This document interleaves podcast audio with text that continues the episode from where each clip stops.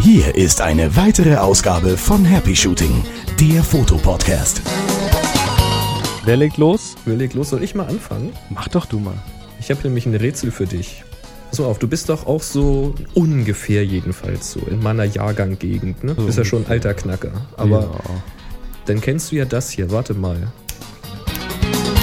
Und hier sind eure Moderatoren, Boris und Chris. Sagt ihr das schon was?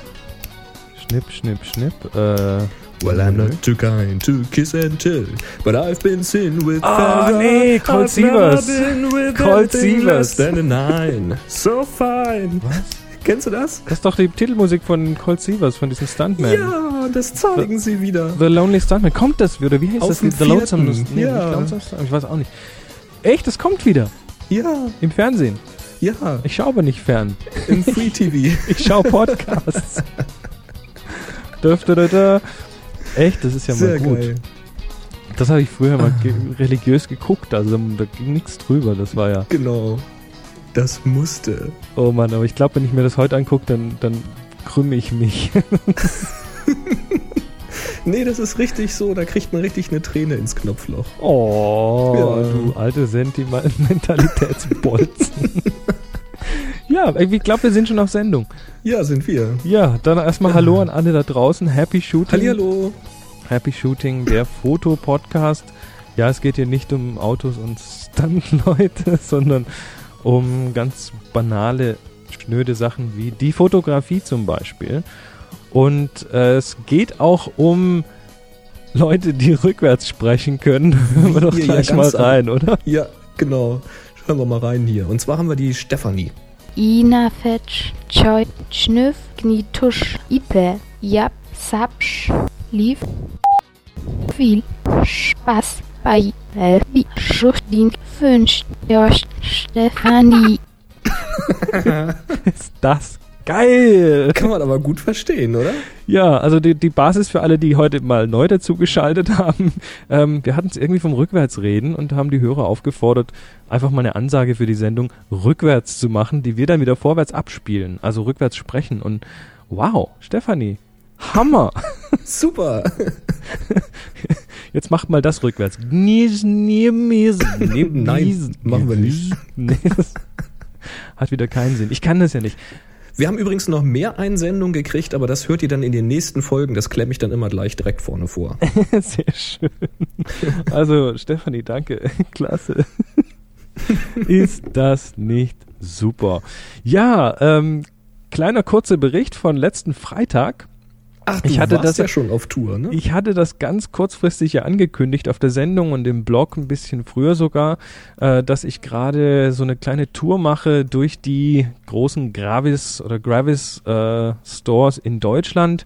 War am letzten Freitag in München und äh, da waren tatsächlich fünf Leute da über den Podcast. Nein. interessanterweise, interessanterweise nicht über Happy Shooting, sondern über Tips from the Top Floor, weil da hatte ich es noch einen Tag früher angekündigt. Ach, guck mal. Und einer, der kam tatsächlich mit einem breiten Grinsen an und meinte, er sei gerade in München durch die Stadt gelaufen mit einem Stöpsel im Ohr und hat Podcast gehört und hat da wirklich irgendwie ein paar Minuten vorher gehört, dass ich da bin. Just in time sozusagen. Ja. Ja, und es Cool. gibt, es gibt noch weitere Termine, jetzt mal ein bisschen früher. Am 9.11. bin ich in Berlin, das ist der kommende Freitag. Also wenn die Sendung heute rausgeht, also wenn die am Moment, Donnerstag du bist rausgeht. am 9. Bist du in Berlin? Ja. Bei Gravis? Richtig. Dann bist du ja live dabei, wenn das iPhone zu kaufen ist. Ähm, Ach, das gibt's nur im T-Punkt, glaube ich, ne? Ich weiß es nicht. Also Gravis in München hatte schon ein iPhone in so einer Glasvitrine stehen. Ich Weil es soll am mir 9. vorstellen- rauskommen. Das ja, ist doch schön. Cool. Naja, ich, hab ja, ich war ja in den USA, also ja, da hat ja jeder schon eins, da habe ich ja schon Ist mitgespielt. Klar, schon kalter Kaffee. Ich dachte, das ist ja kalter Kaffee, ist ja langweilig. nee, also am 9.11. bin ich in Berlin. Ähm, da gibt's ja so, so irgendwo zwischen 17 und 19 Uhr werde ich da so ein bisschen was erzählen, ein bisschen was über, über Gestaltungsprinzipien und Bild, Bildbearbeitung und so weiter. Müssen wir mal schauen, das, das wird recht flexibel gestaltet. Das, das, das hängt auch ein bisschen von euch ab. Wenn ihr da vorbeikommen wollt, tut das doch bitte. Ähm, keine Scheu, einfach Hallo sagen Und ja, ich erzähle so ein bisschen was und ähm, das wird ganz locker. Und wenn ihr da irgendwelche speziellen Wünsche und Requests habt, dann kommt da einfach her zu mir vor dem, vor dem Event und sagt mir, was ich tun soll. nee, im Prinzip wird, wird das so ein kleiner Teil von dem Workshop, so ein Mini- Mini-Workshop sozusagen. Was ist? Bist du noch Sie da? ist tot. Mause tot. Wer ist tot? Ich hoffe, die letzte Fliege. Sag mal, was habt was, was, was, was habt ihr? Hast du in die Ecke gekackt oder was? Hier ist Natur, Chris. Hier ist Natur pur. Es gibt hier Fliegen. Also in Florida, da gibt's auch Fliegen und zwar massenweise, weil die haben da überall so Wasserflächen, also sie nennen es Moskitofabriken. Und ähm, da gibt's kein Fenster, ich glaube wirklich nicht ein einziges Fenster habe ich gesehen, ohne ein Fliegengitter davor. Das ist eine schöne Idee, aber dann kann man mal so schlecht rausgucken. Äh, Ja, wie auch immer. Also 9.11. bin ich jedenfalls in Berlin am Freitag, am Samstag, den 24.11. in Stuttgart, am 30.11. in Hamburg, da kommen wir gleich noch dazu, und am 7.12. in Düsseldorf, jeweils im Gravis Store und auf happyshooting.de findet ihr die Details, da gibt's einen Link dazu und äh, die Adressen und so weiter. Und jetzt kommt noch die große Ankündigung, die ich bisher noch nicht gemacht habe, am 17. und 18. Samstag und Sonntag 17. Ah. 18. November bin ich in Köln auf der Mac Live Expo. Dö-dö-dö-dö-dö. Jawohl, ja. Ähm, da werde ich zum einen am 17., ich glaube irgendwann frühen Nachmittag, ähm, eine Keynote halten. Werd also mal ein bisschen was erzählen. Da geht's dann auch mal ausnahmsweise nicht unbedingt nur über Fotografie, da geht's um das Thema Podcasten im Allgemeinen und Community Marketing und so weiter. Das wird ganz spannend, glaube ich. Und dann bin ich den Rest vom 17. und den 18. Äh, Samstag, Sonntag, das sind auch die, übrigens die beiden Publikumstage, also da kommt jeder rein, ähm, bin ich am Stand von HP und werde dort bisschen was äh, über Fotografie erzählen und bin dort anwesend, da kann man also auch mal einfach vorbeikommen, Hallo sagen und ja, macht das doch in Köln 17. und 18. So, jetzt reicht's aber mit den Terminen. Schön. Schön, sehr schön. Ja, genau, Hamburg. Der Hamburger Termin. Da war doch was. Richtig, am 30.11. Mein Problem ist da immer so ein bisschen die Zeit. Also an den anderen Terminen außer Hamburg und Köln muss ich so ein bisschen ja, relativ bald wieder weg, weil also Berlin werde ich quasi an dem gleichen Abend noch zurückfliegen müssen und ähm, da habe ich nicht so viel Zeit hinterher. Aber in Hamburg, da bin ich danach noch da. Das heißt, wenn da jemand Bock hat, mal so ein bisschen ein kleines Treffen zu organisieren, vielleicht einfach irgendwo nett in eine Kneipe zusammensitzen und ein bisschen, ja, Bierchen trinken, ein bisschen schnacken, dann äh, sagt doch mal Bescheid. Macht doch mal, schickt uns eine Mail an info at happyshooting.de und da kriegen wir wahrscheinlich schon was. Oder organisiert es auf dem Forum noch besser. Ich weiß gar nicht, wie lange der Michel abends aufhat, sonst kann man sich ja auf Michel treffen. Äh, Ich war, also ich habe jetzt mit Hamburg noch nicht so, ich meine, ich kenne Hamburg schon, aber was jetzt wann, wie und was da Sinn macht, dass dieser, also dieser, diese Geschichte bei Gravis, das ist am Ida-Ehre Platz. Das ist, ähm, glaube ich, recht zentral. Wie heißt der Platz? Ida-Ehre-Platz. Eins bis drei. Ach was. Also wenn es da irgendwo in der Nähe wäre, wenn man da nicht mehr groß irgendwie durch die Gegend fahren muss und so. Also da habe ich hinterher garantiert noch ein, zwei Stündchen Zeit, dass wir ein bisschen abhängen können, ein bisschen Fotografie quasseln und was weiß ich. Genau, vielleicht ist ja jemand aus Hamburg, die Katrin hatte ja geschrieben Genau. und hatte darauf hingewiesen, dass du leichtsinnigerweise gemeint hast, dass man sich ja vielleicht treffen könnte in Hamburg. Das war nicht leichtsinnig, ich habe das schon- Vielleicht, ist Katrin jetzt ja so leichtsinnig gewesen, sich hiermit Genau. freiwillig für die Planung zu melden. Katrin, du hast einen Job. Die Katrin hat einen Job, das finde ich gut. Ja, Ach, das äh, kriegt ihr schon hin. Wir haben ja ein Forum, happyshooting.de slash Forum. Und da würde ich sagen, macht einfach mal einen Thread für das Hörertreffen in Hamburg. genau, da gibt's ja so einen Bereich, wo man so Treffen organisieren kann, da passt das rein. Da gibt's ja Wann, einige. wann bist da du in Hamburg? Sag's nochmal. Hm? Wann bist du nochmal in Hamburg? Sag es nochmal. am 30.11., das ist also noch ein bisschen Zeit bis dahin. Okay, also Thread aufmachen und ab geht's. Genau. Und wenn nicht mindestens fünf Leute kommen, bin ich sauer. Okay. So. Das schaffen wir schon. Mit Hamburg schaffen wir das schon. Glaube ich dir irgendwie gar nicht, aber okay. Na Gott sei Dank kommt keiner, kann ich früher heim. Schön. Nee, 1, 2, ihr- 3, 4 reicht nicht, ich fahr weg. Tschüss. Ihr, ihr seid natürlich auch wirklich ganz, ganz herzlich auf diese ganzen Gravis-Termine eingeladen. Da, da kostet nichts, da kann man einfach hinkommen. Ähm, das kommt mir dann auch wieder zugute, weil dann kann es gut sein, wenn Gravis sagt, boah, da kommen mal viele Leute, dann, dann wollen die mich vielleicht mal wieder. Also ähm, könnt ihr mir auch Kostet nichts, helfen. bringt wenn, aber trotzdem was. wenn ihr schon keinen Bock drauf habt, kommt einfach trotzdem. genau. so, weiter im Text. Weiter im Text. Der, ach so, wo sind wir eigentlich? Der Markus hatte uns noch geschrieben. Und zwar, es ist ja kaum zu fassen, ja. Also es ist mal wieder ein kleiner Link-Tipp. Schaut mal rein auf happyshooting.de. Da findet ihr den folgenden Link zu galileodesign.de. Denn Also- der Galileo Verlag, der überschlägt sich ja irgendwie förmlich. Da gibt's jedenfalls wieder neue kostenlose Videolektionen zur Bildbearbeitung in Photoshop CS3. Mhm, ich habe die Seite hier gerade offen. Das sind also wirklich ein ganzer Sack voll ähm, Videolektionen, so zwischen fünf und zehn Minuten lang. Ähm, habe jetzt mal keine speziell angeschaut, aber da könnte man einfach mal auf Play klicken. Oh, das kommt im relativ großen Fenster. Und na, lade Bilder ein. Moment. Mhm. Bla bla bla. Weiter. Was hast Äh. du jetzt für eins angeklickt? Öff, einen. Ich weiß gar nicht. Mal schauen. mal laut machen, Okay. ob das hier geht. Ich höre Ja, nix. Ja, ja, ich warte noch. Öffnen wir mal ein Bild, in dem wir offensichtlich Anpassungen bezüglich des Weißabgleichs vornehmen müssen. Auch dieses öffne ich durch einen Doppelklick. Ja, das klingt doch nicht schlecht. Okay, bisschen steif gesprochen, aber Och, pf, komm, hey. die können sich immer bei uns melden, dann beraten wir die mal. Genau. Also Galileo Design, das ist ein Verlag, die haben nichts mit der Fernsehsendung zu tun, denke ich mal. Nee. Aber es sieht gut aus, viel Material und alles für gratis. Wow, bin, bin schwer beeindruckt. Hammer. Gut. Ja, absolut. Klasse. Also, Also, Markus, wenn auch ihr, ja, wenn, wenn, wenn auch ihr so schöne Tipps habt, Videos und andere Typen und Arten von Anleitungen, immer her damit. Interessiert bestimmt auch die anderen. So, der Oliver schreibt uns, ähm, ich lese mal vor, oder? Mach einfach mal. Ich beschäftige mich seit meiner Jugend, dato 37 Jahre jung, mit der Fotografie. Seit einem Jahr bin ich stolzer Besitzer einer D200 mit Juhu. einigen Wechselobjektiven. Ein Nikonianer also. Meine Und Bearbeitung... Die 200 ist cool. Bitte? Die D200 ist cool. Also ich habe mir die jetzt ja auf dem Workshop mal von ein paar Leuten zeigen lassen, die eine dabei hatten. Die kann viel, ja. Die kann eine ganze Menge. Ja, dann schreibt er weiter. Meine Bearbeitung mache ich in Photoshop und Lightroom. Nur eines ist bei meiner Bearbeitung noch nicht so klar. Wie ist es mit den verschiedenen Bildgrößen? Ich meine, wenn ich zum Beispiel ein Bild in Klammer out of the cam, also von der Kamera direkt, vergrößern oder verkleinern will, was muss ich da beachten? Wann habe ich Qualitätsverluste? Was hat es auf sich mit der Dokumentengröße, Pixelmaße, den verschiedenen Komprimierungsarten? Wenn ihr dieses Thema vielleicht mal in eurer Sendung mit aufnehmen könntet, wäre das super. Klar, das können wir. Wo fangen wir denn an? Das ist nämlich das ist ja auch wieder ein also weites zumal, Feld. das ist ja eine sehr spezielle Photoshop-Frage.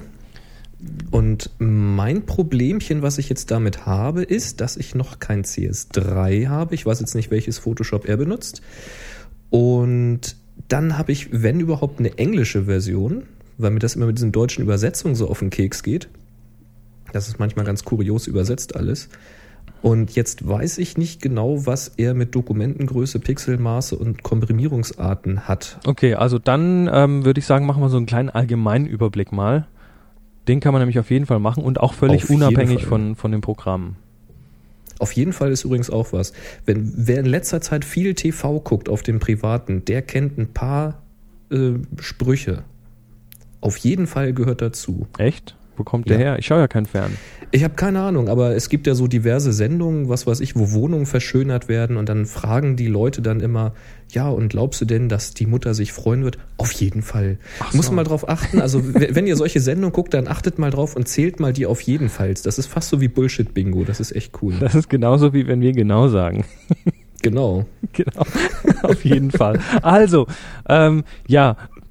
Also, ein paar, ein paar Begriffsdefinitionen. Ähm, Dokumentengröße ist in der Regel die Dateigröße. Das heißt, ähm, wie viel Kilobyte hat denn die Datei? Die Pixelmaße sind auch ganz klar. Die ähm, im Prinzip, wie viel auf wie viel Pixel ist das Ding groß? Sind das jetzt äh, 2000 auf 1000 Pixel oder 3096 auf was weiß ich? Da Ähm, darf ich kurz einhaken? Hack. Was nämlich Dokumentengröße bei diesen Übersetzungen auch heißen könnte, ist die Größe in Zentimetern unter Berücksichtigung der DPI, der Okay, Dots da- per Inch. Da, da dürfen wir jetzt aber die Bildgröße oder die, die, das Pixelmaß ähm, für den Bildschirm nicht mit dem für den Druck verwechseln. So, ja, dann lass uns das mal ganz zurückstellen, weil das ist das Komplizierteste, was auch viele Druckereien Genau, also wenn ihr, wenn ihr jetzt ab- mal einfach nur das Bild wollt ihr, wollt ihr per E-Mail verschicken oder auf Flickr stellen, aufs Web stellen, wie auch immer, ähm, dann sind die Pixelmaße wichtig. Mhm. Sprich, äh, wie viel auf wie viel Pixel. Für einen Bildschirm, also üblicherweise packe ich meine Bilder in eine Größe, die irgendwo so, äh, ja, so dass man es online noch schön anschauen kann, aber dass es nicht zu übermäßig groß wird. Das landet dann bei mir irgendwo so in der Größe von äh, maximal 900 bis 1000 Pixel breit und 700 bis 800 Pixel hoch, Mhm. so dass es auf einem normalen Querformat-Bildschirm noch halbwegs anschaubar ist. Ähm, jetzt gibt es verschiedenste Dateiformate. Da ist erstmal, da sind erstmal zwei oder drei ganz wichtig. Das ist ganz weit vorne natürlich JPEG, JPG. Das ist vor allem geeignet für Fotos. Für alles, was irgendwelche nicht grafischen Dinge drauf hat, also Fotos. Mhm. Ähm, GIF, das gute alte GIF-Format ist speziell für sehr grafische Dinge, also irgendwelche Grafiken, die man in, in einem Programm gemacht hat mit vielen gleichförmigen Farbflächen und so weiter, sehr gut geeignet. Und das PNG-Format, ja, das ähm, ist etwas moderner, universeller und eignet sich im Prinzip für beide ganz gut, aber auch speziell auch für Fotos und solche Sachen. Für Kann ich da allgemein- kurz einhaken? bitte hak nochmal, ja. Ja. Wichtig dabei ist nämlich zu wissen, weil bei den Dateiformaten sprechen wir auch schon von Komprimierungen. Ähm, wenn wir über GIF reden, dann reden wir über maximal 256 Farben. 255? 256 mit der Null. 256 Farben in einem Bild. Das heißt, das ist für Fotos relativ blöd, weil da sind meistens mehr als 256 Farben drin und dann sieht das ein bisschen blöd aus. Ähm, daher eher so für ja, Balkengrafiken und Statistiken und sowas äh, zu Genau. gebrauchen. Ähm, bei JPEG eben für Fotos, weil das kann 16 Millionen Farben, hat also 8-Bit Farbtiefe für jeden Kanal, also alle drei Kanäle durch. Und ähm, die Kompression ist aber verlustbehaftet. Man kann also einstellen, wie stark komprimiert werden soll. Und je höher man komprimiert, desto schneller sieht man Blockartefakte, so heißt das. Weil JPEG wird immer in einem Raster von 8 mal 8 Pixeln analysiert und komprimiert. Das heißt, in jedem 8x8 Pixelraster wird analysiert, wie viele Farben kommen da drinnen vor, wie viele verschiedene Farben, welche Kontraste kommen da drinnen vor. Das wird dann gegebenenfalls reduziert auf das, was wirklich wichtig ist, was das menschliche Auge bei normalem Licht noch sehen kann. Und die Nachbarblöcke spielen da auch eine Rolle und so wird halt durchkomprimiert. Und wenn man das zu weit treibt, dann sieht man so 8x8 Pixel Blockgröße Stufen. Und beim PNG, das ist relativ neu, das kann auch der Internet Explorer, glaube ich, erst seit der aktuellen Version wirklich anzeigen. Das ist im Grunde genommen ein bisschen sowas wie JPEG, das heißt, auch da kann man verlustbehaftet komprimieren. Und es ist so ein bisschen was wie GIF, denn man kann auch eine Transparenz einstellen. Bei GIF kann man nämlich eine Farbe, eine Farbe als transparent definieren, die scheint dann durch, praktisch für Webseiten, dass der Hintergrund durchschimmert. Bei PNG geht es aber noch weiter. Man kann nämlich einen Alpha-Kanal definieren. Das heißt, man kann Bereiche definieren, die ein wenig transparent sind oder ein wenig mehr transparent sind. Und deswegen ist das so im Augenblick eigentlich das Format, wenn man umfangreiche Gestaltungen machen möchte auf Webseiten. Ja. Was ich üblicherweise, wenn, wenn wir jetzt nochmal von Fotos reden, weil ich nehme an, der Oliver mit seiner Kamera will hauptsächlich an Fotos arbeiten.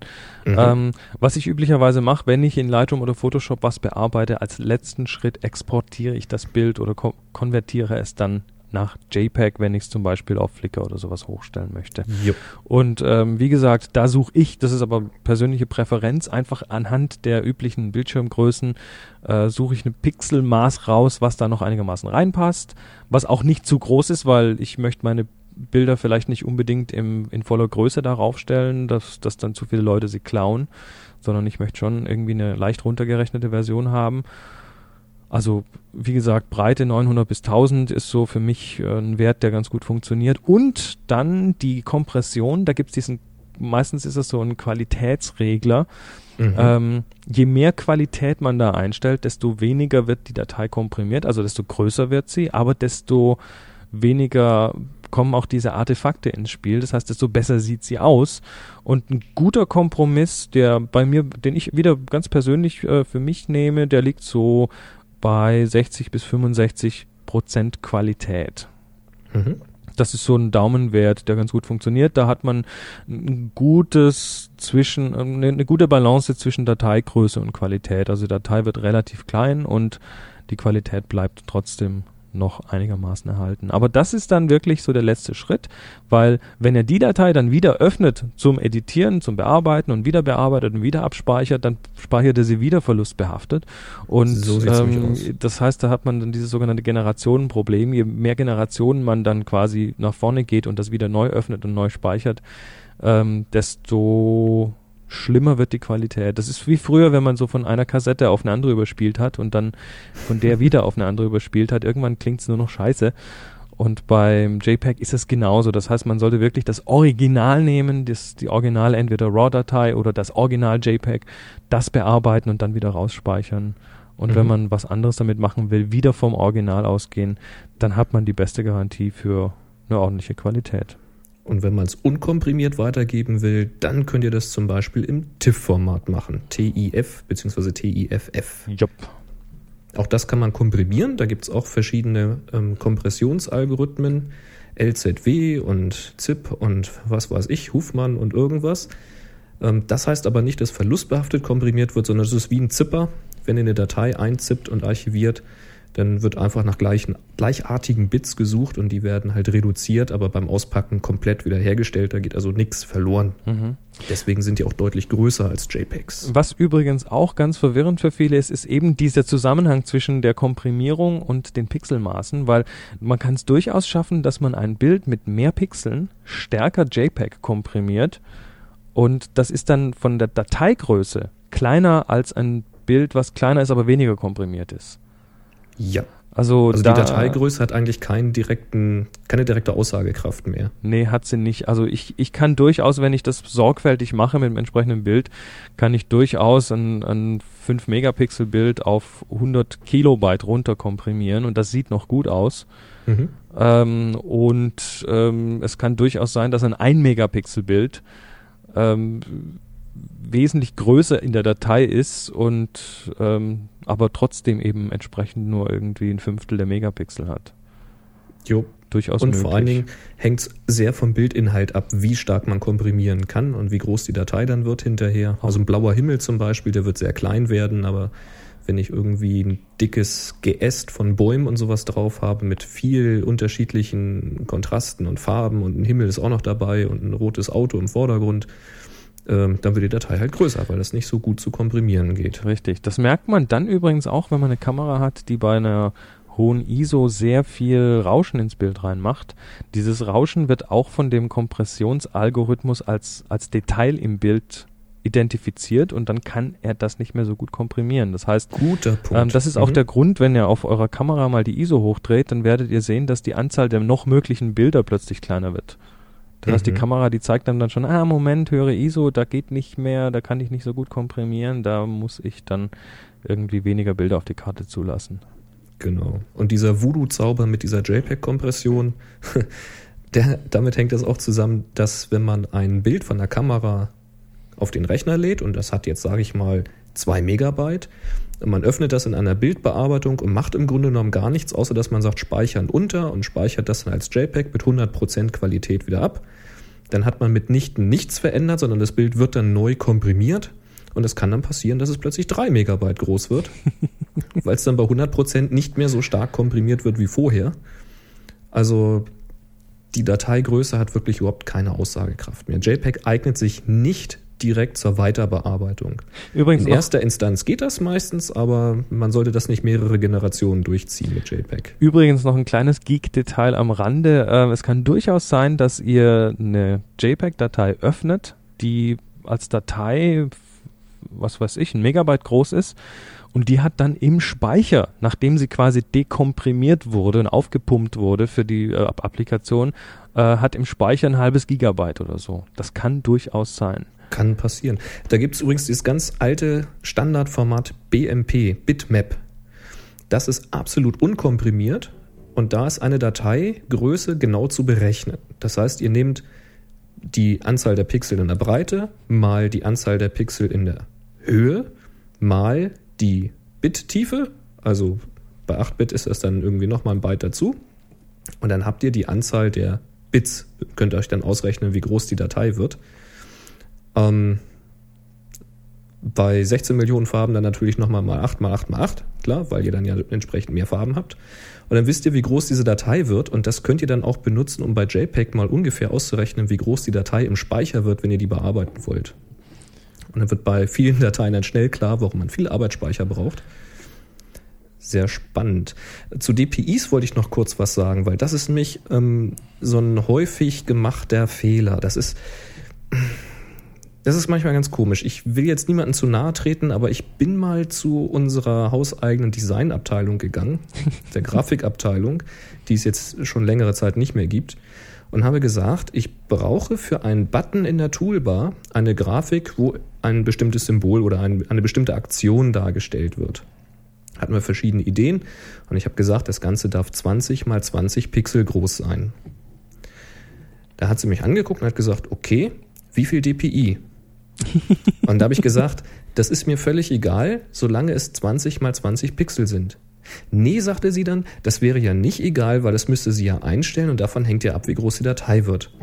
Und das will ich mal kurz aufklären, warum das Schwachsinn ist. Das ist nämlich auch so, ähm, viele ähm, Firmen, die, die mit Druck zu tun haben, die fordern von euch ein Foto mit 300 dpi. Zeitungen zum Beispiel machen das häufig. Ja, um das drucken zu können, brauchen wir ihr Foto in 300 dpi. Was machen sie dann? Sie schneiden aus dem Foto die wichtige Szene aus und passen das so an, dass es genau auf zwei Spalten zum Beispiel gedruckt wird. Warum ist das jetzt Schwachsinn von euch 300 dpi zu fordern? DPI funktioniert wie folgt. Ihr habt eine Pixelgröße, haben wir ja besprochen. Zum Beispiel 1000 mal 1000 Pixel, mal als Beispiel. Und das DPI besagt jetzt, wie viele Dots auf einen Inch gedruckt werden. Dots, das hat meistens mit Druckern zu tun, also wie hoch kann der Drucker auflösen und so weiter. Deswegen gehe ich jetzt mal der Einfachheit halber auf PPI. Ist im Grunde genommen dasselbe, aber wir rechnen jetzt Pixels per Inch. Hm. Wie viele Pixels per Inch werden denn verarbeitet? Und wenn ihr jetzt sagt, ihr habt 1000 mal 1000 Pixel und ihr sagt, das Bild hat ein PPI, dann wird auf jedem Inch, also auf etwa zweieinhalb Zentimetern, ein Pixel gedruckt und das Bild ist dann 1000 Inches breit. 1000 mal zweieinhalb sind wie viel? Zweieinhalbtausend? Zentimeter. Ja. Ist ziemlich groß jedenfalls dann. so, will man natürlich nicht, also sagt man, ich will zum Beispiel 100 ppi haben. Dann werden eben 100 Pixel auf ein Inch gedruckt. Ja, 1000 durch 100, dann habt ihr 10 Inches. Oder ihr sagt 300, dann müsst ihr das Ganze nochmal durch 3 teilen. Das heißt, ihr bestimmt mit dieser Angabe dieser PPIs, wie groß das Bild sein soll. Und damit entstehen dann meistens diese Zentimeter, weil Dots per Inch wird ja auf den Drucker wieder umgerechnet. Wenn der Drucker 300 dpi drucken kann und ihr sagt 300 dpi, dann ist das ja ziemlich eins zu eins. Und dann fängt er an und druckt und ihr könnt genau vorherbestimmen, dass dieses Foto auf dem Papier fünf Zentimeter breit herauskommen soll. Das ist für Desktop Publishing sehr, sehr wichtig, wenn man das so sagen kann. Nun ist es aber heutzutage genau andersrum, was ich nämlich gesagt habe, man hat ein Zeitungslayout, da hat man zwei Spalten und der Setzer, der also vor dem Desktop Publishing sitzt, der weiß unter Umständen auch, wie breit die Spalten sind. Das interessiert ihn aber heutzutage immer weniger, weil der zieht nämlich einen Grafikrahmen auf, der so breit ist wie zwei Textspalten. Und dann zieht er da eine Grafik rein und skaliert die da so lange rein, bis sie da drinne sitzt. Wie viel Dots per Inch das hinterher sind, ist völlig irrelevant, weil eure Pixel werden in jedem Fall verarbeitet. Wie viele davon ist völlig wurscht. Ich meine, sicherlich ist es ist es okay, wenn man sagt, ich will das Bild mit 300 dpi haben und bei 300 dpi soll es mindestens 20 Zentimeter groß sein. Nur in dieser Kombination macht diese Angabe Sinn, weil dann könnt ihr nämlich ausrechnen, wie viel Pixel brauche ich denn tatsächlich. Aber einfach nur zu sagen, ich brauche das in 300 dpi, ja, dann schickt den doch mal irgendwie ein Bild, verkleinert das irgendwie auf 10 mal 10 Pixel, tragt in Photoshop ein, das sollen 300 dpi sein und dann hat er ein 10 mal 10 Pixel Mini-Icon Mit 300 dpi. Ob er damit glücklich wird, weiß ich nicht. Ihr nicht. Also das mit diesen DPIs, das ist so, das ist ähm, wie die Regel der Frau. Eines der, unver, ne, der meist äh, missverstandenen Themen dieser Erde oder so. Ist unglaublich. Naja, aber so ist das halt. Coole Sache. Ja, jetzt haben oh, das ist Ach so, fa- fall- falls dann äh, eure Druckerei oder die Zeitung aber drauf besteht auf die 300 dpi und ihr keinen Bock auf Grundsatzdiskussionen habt, dann geht einfach rein. Äh, Photoshop äh, kann das oder es gibt auch so kleine Freeware-Tools, womit man diese EXIF-Information und nichts anderes ist es, überschreiben kann und dann tragt ihr einfach 300 dpi ein und dann Gut sind ist. alle glücklich. Ja, ja, ja. Die Welt, das ist, das ist so ein bisschen die Diskrepanz zwischen der alten Printwelt und der neuen Online-Welt, ja. Ziemlich bitter. Und wo wir gerade bei Drucken sind, ähm, ganz elegante Überleitung zu drücken. Geht doch mal für, also erstmal vielen Dank für alle, die auf potster.de auf ein Sternchen gedrückt haben oder auf den Oh ja. Abo-Knopf. Das ähm, ist immer wieder immer wieder richtig gut und auch wichtig für uns, dass wir da schön sichtbar sind auf Podster und ähm, je mehr Sternchen wir bekommen oder je mehr Leute auf den Abo-Knopf dort klicken, ähm, desto sichtbarer werden wir dann in diesen Charts und ja, Happy Shooting soll es ja gut gehen. Also wenn ihr ähm, dort mal wieder in nächster Zeit seid und äh, in letzter Zeit mal nicht irgendwie mit Sternchen um euch geworfen habt, falls es euch gefällt, was wir da machen, dann verneigen wir uns in Ehrfurcht und Dankbarkeit für euch. Genau. Habe ich das nicht schön gesagt? Ich bin in Ehrfurcht erstarrt. Du sollst aber nicht erstarren. Du sollst nämlich jetzt dein tolles, dein tolles Stativthema noch mal ein bisschen ausweiten. Uh, nicht ausschalten, Leute. Also wir Nicht machen jetzt wieder, wir machen jetzt wieder drei Folgen, a Nein, zwei Stunden nicht, über machen das Thema Stative. nicht. Boris hat da mal was vorbereitet. Machen wir nicht. Also, Nee. Leute. Ganz, ganz kurz einen Schritt zurück. Die Anna fragt nämlich, ähm, Boris, erzähl doch mal, bist du zufrieden mit deiner Stativwahl? Und ähm, ich glaube, der Boris will da jetzt einfach mal kurz was dazu sagen. Ich schaue auch auf die Uhr, okay? Mach das ruhig. Zähl mich runter. Zehn, neun, ich mach schneller. Oh, verdammt, Sieben, verdammt, sechs. verdammt. Also, ähm, äh, Möp. Zu spät. Schade.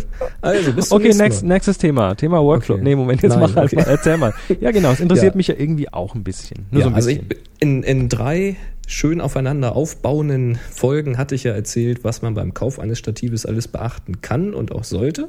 Und ich habe auch erzählt, was ich gekauft habe. Und ähm, die Anna hatte gefragt und ich hatte inzwischen auch auf meiner privaten Postfachadresse mal zwei Anfragen, was ich denn nun tatsächlich gemacht habe. Die hatten das wohl noch nicht ganz mitgekriegt. Und ob ich denn nun zufrieden damit bin.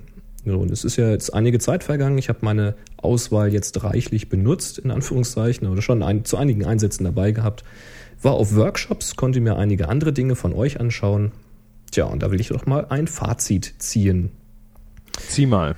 Ich zieh mal. Gekauft habe ich. Entschuldigung. Jetzt zieh mir ich nicht hab das Mikro so- weg hier.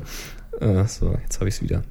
Also, das Stativ, was ich gekauft habe, ist von der Firma Fellbohn und zwar ein Sherpa Pro CF530.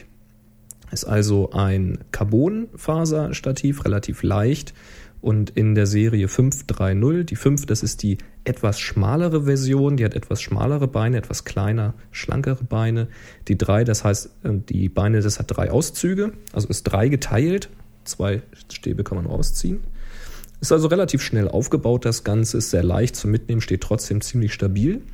Grundsätzlich würde ich sagen, ich bin mit, mit diesem Stativ ziemlich zufrieden. Also wird das auch jetzt ohne weiteres nicht mehr hergeben. Dennoch, ich hatte ursprünglich ja Ausschau gehalten nach einem CF640. Also die 6er Serie ist etwas dicker, noch etwas robuster, steht noch etwas stabiler. Und die 4er lässt sich noch etwas weiter zusammenklappen, also mit, mit vier geteilten Gliedern. Und auf dem Workshop hatte ich nun, ich weiß gar nicht, ob es das 640 oder das 630 war, ich glaube das 630, konnte ich sehen. Und ja, also die Sechser, das ist dann noch ein, ein Stückchen satter irgendwie das Gefühl, wenn es steht. Also es ist, es wackelt noch weniger und irgendwie noch robuster vom ganzen Gesamteindruck her. Also das, das 640 würde ich wahrscheinlich nicht mehr nehmen, weil ich bin mit diesen zwei Auszügen ganz zufrieden. Also drei geteilte Beine, das geht relativ schnell. Aber die 6er Serie, das wäre nochmal so, wenn ich aufrüsten wollte. Weißt du, eine größere Kamera, schwerere Objektive. dann wäre das der Weg, den man gehen sollte. Hier für meine 350D, die ich habe, mit den Objektiven, die ich habe, ist das 530 völlig ausreichend. Das andere ist dann mehr so dieser Haben-Wollen-Faktor. Ja, dann habe ich einen Kugelkopf drauf. Hier habe ich jetzt reingeschrieben, ich muss nachgucken. Das ist ein FLM. Hm. Äh, ich, ich guck mal gerade, warte mal. Mach doch mal. Soll ich so lange tanzen? Alles hm, der Boris sucht und ich weiß nicht, was ich sagen soll. Das ist das Schöne, ich habe das alles gleich direkt hier im Büro stehen. das also das ist ein... Dankeschön, dass du wieder da bist. Ich wusste nicht, was ich tun soll. Och du Armer. Tja. Gehst an Einsamkeit zugrunde. Aber da kommen wir drüber hinweg. Also, das ist ein FLM. was denn? Muss ich jetzt kommen und dich hauen? Ja, das ist eine Fresse oder was? Alter, no. Ich mach die Krankenhaus so. Also, das ist ein FLM Center Ball, Center Ball 32FB. Made in Germany übrigens. Ganz wichtig. Und ähm, ja, das, mit dem Ding bin ich total zufrieden gewesen, bis ich äh, noch bessere Kugelköpfe gesehen habe für noch mehr Geld. ähm, also ganz kurz, das Ding hat drei Knöpfe, lässt sich gut bewegen, lässt sich relativ gut einstellen. Wenn die Kamera kopflastig wird oder halt ein großes Gewicht oben drauf ist, dann wird es, wenn man zum Beispiel im Makrobereich arbeitet, etwas schwierig. Dann kippt er dann doch noch mal ein kleines bisschen nach, der Kopf in bestimmten Situationen. Naja, also ich kann damit ganz gut arbeiten, komme damit eigentlich ganz gut klar. Aber mh, mm, ich habe auf dem Workshop einen Magic Ball gesehen von Novoflex. Das sind diese, diese umgekehrten Kugelköpfe in Blau. Und äh, das Ding war mal geil. Also das sieht nicht nur cool aus, sondern das hat auch so, so ein richtig, so ein, so ein sattes Handling, weißt du? Man, hm. man fasst das an und man spürt nicht mal den Ansatz irgendeines Schleifens oder also Haken tut dieser FLM auch nicht, das will ich damit nicht sagen, aber es ist einfach irgendwie das wie geölt, weißt du, obwohl ja gar kein Öl dran ist. ich habe mir in den USA ein Videostativ zugelegt, weil ich doch jetzt mehr Video mache und das hat auch so einen, so einen gel gelagerten Kopf oben, der so ganz sanft äh, sich bewegt und das ist halt was völlig anderes, ja. Mhm. Ich, hab, ich, ich, ich lege auf sowas übrigens, also was heißt richtig Wert legen? Ich, ich erinnere mich noch so früher, ähm, beim Kauf von einer Stereoanlage war es für mich immer relativ wichtig, dass der große Volume-Knopf schön gelagert ist und saft, mhm. saftig sich und satt sich irgendwie anfühlt und nicht irgendwie krat, krat, krat, so kratzig. Also ich kann, kann genau. sehr gut verstehen, was du da meinst. Das muss was für Männer sein. Genau. Na, wenn du oh, meinst. Heute ist der TV-Zitattag, glaube ich. Aber echt, du. Nochmal ja. noch mal fünf in die Schobi-Kasse hier, du. Aber sowas von. ich glaube, Frauen mögen das auch, wenn es sich satt anfühlt, aber wir wollen jetzt nicht abdriften. Was denn? Weiter. Ich rede vom Kugelkopf. Weiter. Also, dann habe ich oben drauf eine Schnellspannung von Novoflex. Und zwar diese Mini Connect MR. Das ist ohne Automatik. Da ist ein kleiner Hebel dran. Den zieht man ein Stückchen zurück. Der ist so federnd gelagert. Steckt die Kamera rein. Das Gegenstück ist so ein kleiner, sieht aus wie ein Knopf. Rund. Stört nicht an der Kamera reinstecken und den Hebel halt zurückschnalzen lassen und mit Muskelkraft halt ein bisschen festziehen. Das ist so konisch festgemacht, das Ganze. Geht ziemlich gut, ähm, nimmt quasi auf dem Stativ überhaupt keinen Platz weg, sieht aus, als ob es zum Kugelkopf gehört. Man eckt damit nicht an, man bleibt nicht hängen. Ziemlich coole Sache. Aber wenn man jetzt mal drüber nachdenkt, etwas größere Geräte da drauf zu stellen, ähm, zum Beispiel eine 5D mit einem teuren Objektiv oder ähnliches, dann würde ich das doch langsam überlegen, ob das die beste Wahl ist, denn das Teil ist natürlich nicht gesichert. Man muss also, wenn man diesen Hebel wieder zurückzieht oder auch nur die Befürchtung hat, man könnte mit irgendetwas an diesem Hebelchen hängen bleiben, was weiß ich, mit, mit dem Schulterriemen oder ähnlichem, der von der Kamera halt runterhängt, äh, da muss man halt dran denken, wenn dieser Hebel aufgeht und die Kamera ist kopflastig, dann fällt die raus. Also, mh, hm, muss man ein bisschen aufpassen. Mich hat es bis jetzt noch nicht gestürzt, äh, gestört, weil es ist noch nichts runtergefallen und nichts runtergestürzt. Ähm, auf dem Workshop konnte ich aber von Novoflex das Mini Connect ohne MR testen. Das ist so eine größere eckige Fla äh, Platte, wo aber auch diese runden Teile reingesteckt werden, also die, dieselben Gegenstücke an der Kamera. Da ist es aber so, dass eine Automatik ist. Das heißt, man muss zum Reinstecken überhaupt keinen Hebel bewegen. Man lässt es einfach in diese Halterung fallen und dann klickt sich das automatisch fest. Lässt sich dann nicht mehr nach links und rechts drehen. Es lässt sich nicht mehr kippen, nicht mehr rausnehmen. Das sitzt bombenfest. Und um es wieder rauszunehmen, muss man halt wirklich mit einer Hand zwei Hebel ziehen und dann kriegt man die Kamera wieder raus. Hat mir ziemlich gut gefallen. Sieht natürlich auf dem Stativ nicht ganz so schön aus, nimmt ein bisschen mehr Platz weg da oben drauf, aber für teures Equipment absolut empfehlenswert. Also Fazit ist, ich bin im Grunde genommen sehr zufrieden, aber ich habe noch Wünsche. Könnte also sein, dass ich aufrüste. Irgendwann, wenn ich Geld habe. Ja, tu das. Oder wenn mal eine von den Firmen zuhören würde und uns mal sponsern würde, verdammte Inzucht. Könnten die ruhig mal tun. Ja, hm, tja. Irgendwie, ich glaube, ich glaube, irgendwie brauchen wir einen Sales, eine Sales-Abteilung, die für uns mal irgendwie so die, diese ganzen Anrufe tätigt und einfach mal ein bisschen bei denen auf der Matte steht. Ich glaube, viele von denen wissen einfach noch nicht über uns. Nee. Ich tue ja schon, was ich kann. Ja. Hm. ich versuche uns ja auch schon unterzubringen, wo es nur geht, aber naja. Ja, vielleicht sind ja ein paar Hörer dabei, die gute Beziehungen haben. Zwinker, zwinker. Ja, pf, du, also ganz klar, ich meine, als Podcaster hast du es nicht leicht. So als Einzelkämpfer, wir sind ja immerhin schon mal zu zweit und aber selbst dann ist es nicht leicht. Nee. Weil man muss ja nicht nur rumtelefonieren und machen, sondern sich auch noch irgendwie um den Podcast kümmern, der darf ja auch nicht zu kurz kommen. Da sitzen ja immerhin tausende Hörer draußen, die was von einem wollen hier. Und das ist nicht gelogen. Und das ist nicht mal gelogen, ja. Mhm. Na gut. Ähm, ähm, ähm, ähm, ähm, ähm, ähm, ähm. Wie wär's, wenn wir kurz über Julian reden? Jetzt zuckt einer zusammen im Publikum. Ha, Julian. Also, Julian. ich etwa. Ich lese mal vor. mach doch mal. Dann kannst du loslegen. Also, hallo Boris, hallo Chris. Wenn man einen Tag lang unterwegs war und geknipst hat, kommen gut und gern ein paar hundert Aufnahmen zusammen. Vielleicht könnt ihr mal was zum Thema Workflow machen. Wie geht ihr vor beim Sichten der Bilder? Wie viele Durchgänge beim Aussortieren macht ihr? Welche Software verwendet ihr zum Archivieren und Verwalten? Gerade Chris wird von seiner USA-Reise sicher eine vierstellige Anzahl von Bildern mitbringen. Wie wird man dieser Flut einigermaßen Herr?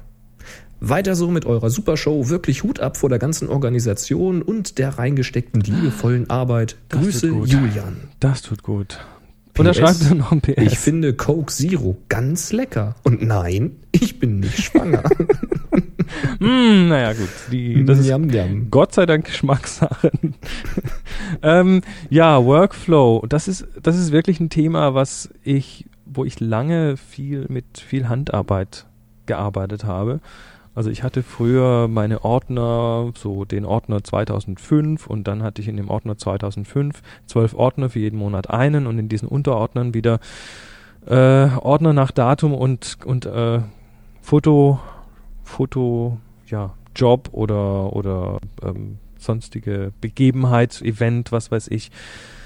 Und irgendwann habe ich die dann einsortiert und dann ähm, habe ich mir da unten drin nochmal Unterordner gemacht, jeweils, wo ich dann die guten und die schlechten rüber sortiert habe. Also meine Auswahl quasi, aber das ist irgendwann nicht mehr gangbar, speziell in heutiger Zeit, wo man doch Mir alles sehr, sehr bekannt vor. wo man, ja, ja klar, ich glaube, da, da war fast jeder mal. Ähm, und nee, das Problem ist wirklich, dass wir einfach mit so vielen Bildern zu tun haben. Wenn ich heute einen Herbst, wenn ich heute Herbstbilder suche von 2005, na gut, da kann ich vielleicht noch so ein bisschen nach dem Monat suchen und dann mich da reinklicken und dort drin suchen oder ich habe es hoffentlich gut benannt als als Ordner und dann kann ich da entsprechend drin suchen oder über die Betriebssystem-Suchen-Funktion und das ist ja alles ganz gut, aber wenn ich jetzt, ähm, was weiß ich, ähm, mehrmals im Monat in Freiburg bin und dann suche ich nach Freiburg, dann finde ich, dann finde ich die überall, wo ich sie nicht haben will. Also, das ist ein Ding, was auf lange Sicht nicht funktioniert. Was machst du denn da? Mhm, was? Was machst du denn da? Achso, Entschuldigung, ich habe mir gerade ein paar Tic-Tacs reingeworfen. Also, Wir haben nochmal den Tipp gekriegt mit diesen, ähm, wie heißen sie, Maracuja Tic-Tacs.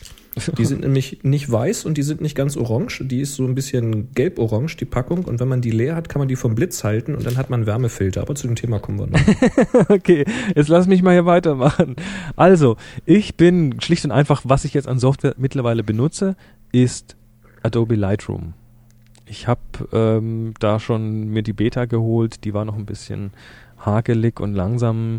Mittlerweile in der Version 1, 1.2, glaube ich, ist, ist das Ding wirklich gut und flott. Und ähm, ja, also bei mir sieht der Workflow, seit ich Lightroom habe, und, und übrigens ein Grund, warum ich Lightroom habe und nicht ähm, Adobe äh, Apple Aperture, ist, dass ich ursprünglich einfach noch ähm, vor einer nicht allzu langer Zeit noch auf dem PC war und dieses Lightroom läuft auf beiden Rechnern, auf Mac und auf dem PC und das ist nicht schlecht.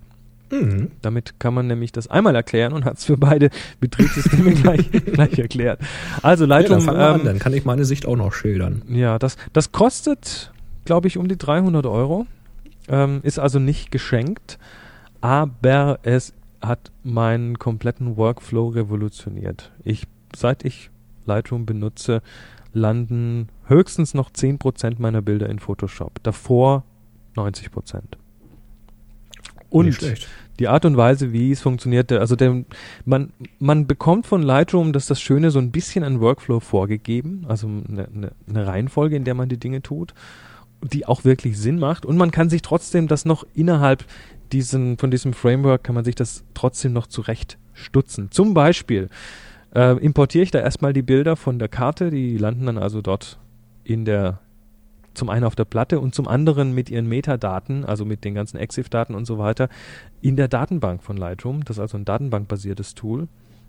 Und dann, nachdem ich die importiert habe, geht's an die Auswahl. Das ist, das ist, das ist dann, ähm, ja, da kann man recht flexibel sein. Also ich habe normalerweise zwei Durchgänge. Der erste Durchgang ist, ich mache erstmal meine Grobauswahl. Ich sage erstmal, mit dem Bild will ich vielleicht noch weitermachen, mit dem Bild ganz sicher nicht mehr. Also ich sage einfach mal ja, nein, ja, nein, ja, nein. Und ähm, das geht so flott, dass man, also man hängt da quasi so kleine Flags dran, so kleine, so kleine, man macht wie so einen kleinen Aufkleber drauf und sagt, ja, dich will ich, dich nicht.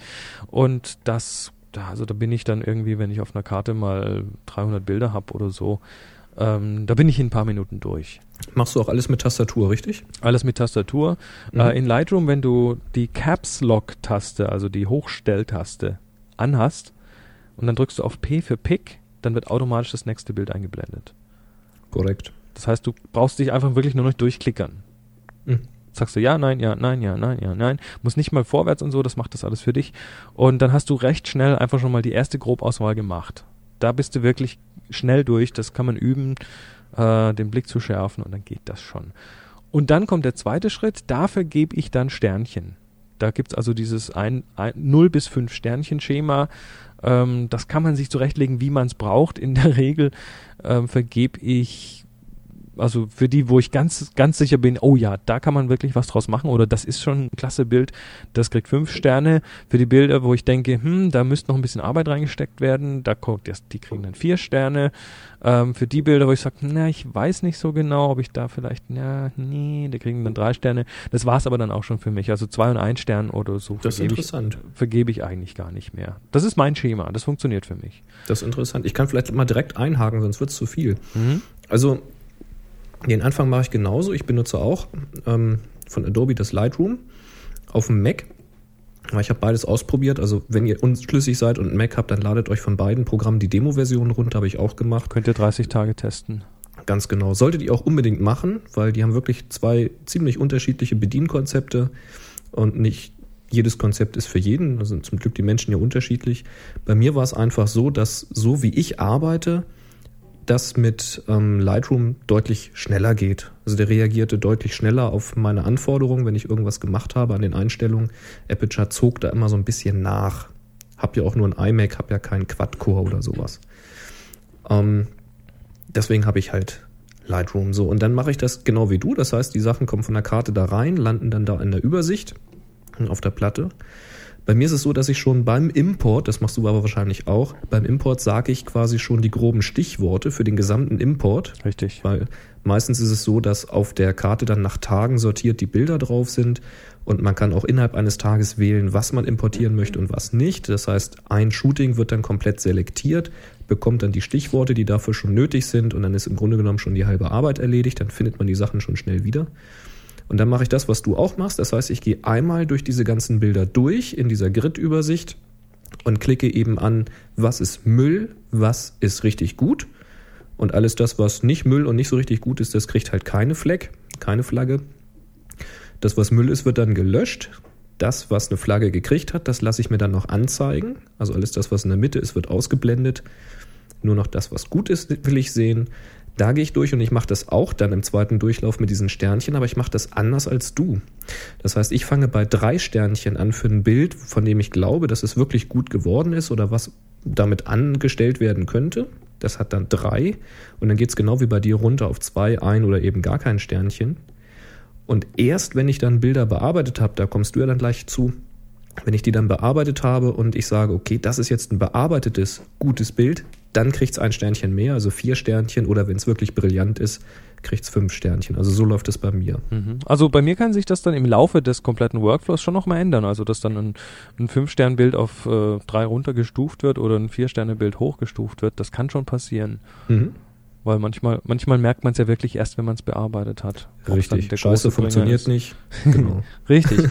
Ja, also dann habe ich die Bilder da drin. Man kann es noch, man kann es noch bis zum Exzess treiben und sagen, ich gebe jetzt den Bildern auch noch eine Farbe, dass ich zum Beispiel alle Bilder, die ich dann nachher noch drucken will, irgendwie grün mache und alle Bilder, die ich, was weiß ich, meiner Oma schicken möchte, gelb mache und so weiter. Ähm, Machst du das? Ähm, nö. man kann, man darf, aber das ist mir schon wieder eine, eine Ebene zu viel. Das brauche ich gar nicht, mhm. das benutze ich nicht. Ist okay. Ja, und dann kommt, kommen so die, die generellen grundsätzlichen ähm, Korrekturen, die man bei Bildern öfter mal macht. Zum Beispiel eine Farbkorrektur, wenn, wenn die Kamera mit, der, mit dem Weißabgleich doch ein bisschen daneben lag oder ja, wenn man wenn man es halt doch bewusst vielleicht noch mal ein bisschen anders korrigieren möchte von der Farb von der von der Weißabgleich als die Kamera es vorgegeben hat und da kommen dann auch Helligkeitskorrekturen, Kontrastkorrekturen, solche Dinge dazu. Ähm, der, der Klassiker natürlich, ähm, man hat die Kamera nicht schön gerade gehalten, wo dann, wo dann der, der See leicht abschüssig ist. Das geht natürlich nicht. Ähm, die muss man natürlich auch irgendwie gerade rücken. Da ist Lightroom auch ganz gut. Ähm, vielleicht ein, zwei, drei kleine Änderungen in Richtung, ja, hier noch ein Pickelchen wegklonen oder so. Auch das kann man mit Lightroom machen. Ähm, Schwarz-Weiß-Konvertierung geht mit Lightroom auch sehr schön. Da gibt es auch ganz viele mhm. Möglichkeiten. Also da wollen wir jetzt gar nicht so sehr ins Detail gehen. Einfach ähm, mal zurückhören, den alten Folgen, da haben wir das mal da ausführlich haben wir schon gehabt. mal recht ausführlich drüber geredet. Und dann, also das ist einmal der Import, die Wertung, dann die Weiterbearbeitung und an dem Punkt, wenn ich dann merke, hoppla, dieses Bild, da muss ich aber wirklich im Detail rangehen und da muss ich, da muss ich jetzt hier wirklich noch den Himmel nur dunkler machen oder die Sache ändern, ähm, wo es um partielle Änderungen geht oder ganz spezielle Sachen, da ist irgendwie eine Laterne, die dem Typ aus dem Kopf wächst, aber das Bild ist so super, dass ich vielleicht einfach nur die Laterne wegklonen möchte, ähm, was schon mal vorkommen kann. Ja. Da sind wir wieder beim Thema Ethik. Ähm, und das ist dann so ein Bild, wo, wo ich sage, das, da muss Photoshop ran. Das kann Lightroom leider nicht. Und dann jo. geht aber, wenn ich das dann in Photoshop geändert habe, geht es wieder zurück nach Lightroom. Und ja. da geht es dann weiter. Nämlich zum Beispiel kann ich von Lightroom aus dann die Bilder einfach exportieren. Zum Beispiel in dem Fall als nach JPEG konvertieren. Da kann ich dann sagen, ich möchte die mit der Qualitätsstufe in die Größe umrechnen lassen und dann exportiere mir die mal. Das mache ich zum Beispiel mit, wenn ich mal irgendwie äh, Bilder auf Flickr stelle, dann wird das damit gemacht. Wobei, was da leider nicht geht, was so häufig moniert wird, man kann in Lightroom zwar jetzt in der Version 1.2 ziemlich gut die Schärfe einstellen für das Bild. Man kann da sehr feinfühlig sagen, die Unscharfmaske, wie stark soll die zuschlagen, welche, Seite, welche Details soll sie aussparen und solche Sachen. Das kann man ganz gut machen. Aber das bezieht sich nur auf die 1 zu 1 Ansicht, also auf die volle Auflösung. Wenn man die Bilder jetzt exportiert und sie dabei runterrechnet, dann weiß ich nicht, ich glaube nicht, dass er die Einstellung da berücksichtigt. Jedenfalls konnte ich das bisher noch nicht verifizieren, dass das so ist. Ach, du meinst, dass dann na, nach dem Verkleinern quasi nochmal geschärft wird? Das ist Irgendwas macht Lightroom. Also er scheint nicht nur stupide zu verkleinern. Irgendwas passiert da noch im, im letzten Schritt, dass das nicht ganz so wischiwaschi aussieht, aber man hat da relativ wenig Einfluss drauf. Ja, da, also da, da, da ist der Punkt, wo ich sage, naja gut, ich hätte da gerne mehr Kontrolle, aber die Einfachheit. Ja die, die ich dadurch bekomme, indem ich einfach zehn Bilder markiere, sag, exportiere mir die. Ich habe das sogar so eingestellt, dass mir dann gleich nochmal ein Flickr-Uploader damit gestartet wird. Das heißt, die Bilder sind dann schon im Flickr-Uploader, wenn sie exportiert ja. sind. Also das kann man zumindest auf dem Mac machen. Ich weiß nicht, wie das auf das Windows auf, funktioniert. Auf Windows glaube ich auch. Ähm, müsste gehen, also auf dem Mac, auf dem Mac geht es. Aber man kann unter Windows wahrscheinlich Programme dann starten. Ne? Sowas in der Richtung. Ähm, mhm. Ich ich sag mal, diese, diese Einfachheit, ähm, dafür gebe ich ganz gerne ein bisschen Kontrolle auf. Ich hätte schon gerne Kontrolle, aber na gut. Ja, und wenn ich die dann exportiert habe, wie gesagt, hochgeladen habe, das ist die eine Sache. Oder ich ähm, will die zum Beispiel in eine Webgalerie stellen, das kann ich von dort auch machen, oder ich kann sie auch drucken, oder ich kann sie auch in eine Slideshow packen, zum Beispiel in eine PDF-Slideshow, wenn ich sie jemandem schicken will, der es dann einfach als PDF anschaut. Mhm. Und ähm, ja, das ist das Thema Workflow. Dazu gehört natürlich letztendlich auch das Ganze drum und rum. Da müssen wir aber separat nochmal drauf eingehen, wie sichere ich denn meine Daten? mhm. Ganz anderes Thema. Ja, letztendlich ähm, die, die das Einzige, was ich so von manchen Leuten manchmal höre, so, so als, als großer Kritikpunkt, ist, dass es, dass es ein datenbankbasiertes System ist Mhm. Und das sei doch, das sei doch sehr empfindlich, wenn da mal was kaputt geht und so weiter. Ähm, die Erfahrung hat die, die Erfahrung hat gezeigt, dass A, die Lightroom-Datenbank sehr robust ist und B, ähm, Lightroom bietet einem auch regelmäßig an, willst du nicht mal ein Backup von deiner Lightroom-Datenbank machen. Und das sollte man dann auch tunlichst tun, wenn er ja. das anbietet. Und dieses, diese Datenbank oder den, das, die sogenannte Katalogdatei, wo diese ganzen Details drin stehen, ähm, kann man durchaus dann mal auf eine externe Platte sichern. Dann hat man die zumindest äh, alle paar Tage mal irgendwie weggesichert und das ist ja dann schon mal gut. Richtig.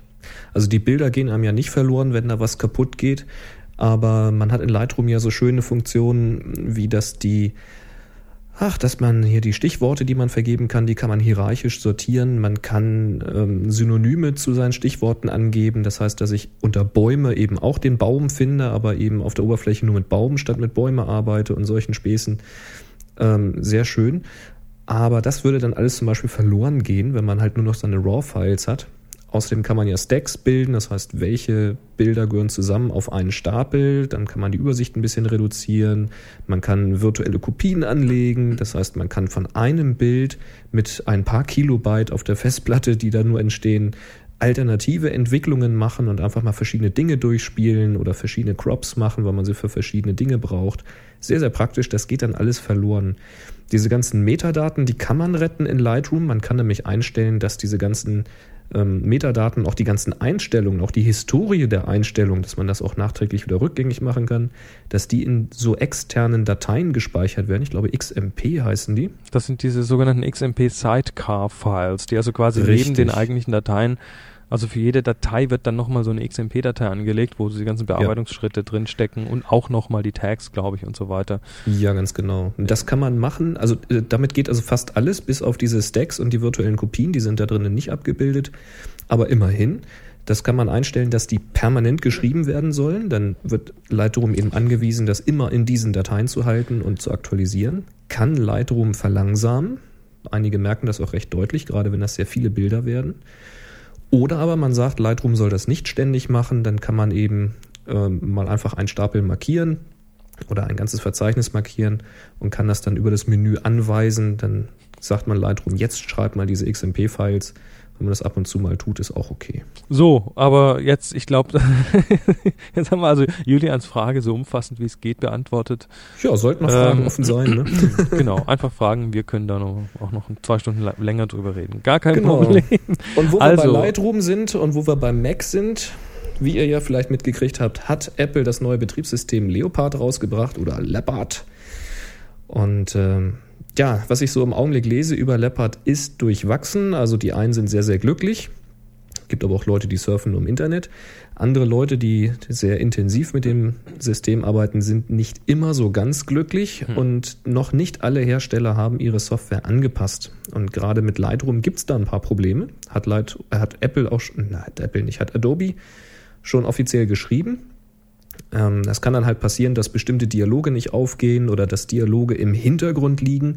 Da muss man einmal die Applikation wechseln, dass sie wieder nach vorne kommen und so. Eieieiei, ist ein bisschen blöd. Wahrscheinlich haben die wirklich unter der Haube so viel an diesem Grafiksubsystem geändert, dass da doch einige Programme angepasst werden müssen. Ähm, Adobe will das tun. Und da soll wohl jetzt im November irgendwann soll die Version 1.3 rauskommen. Ich glaube Ende November war da die Rede.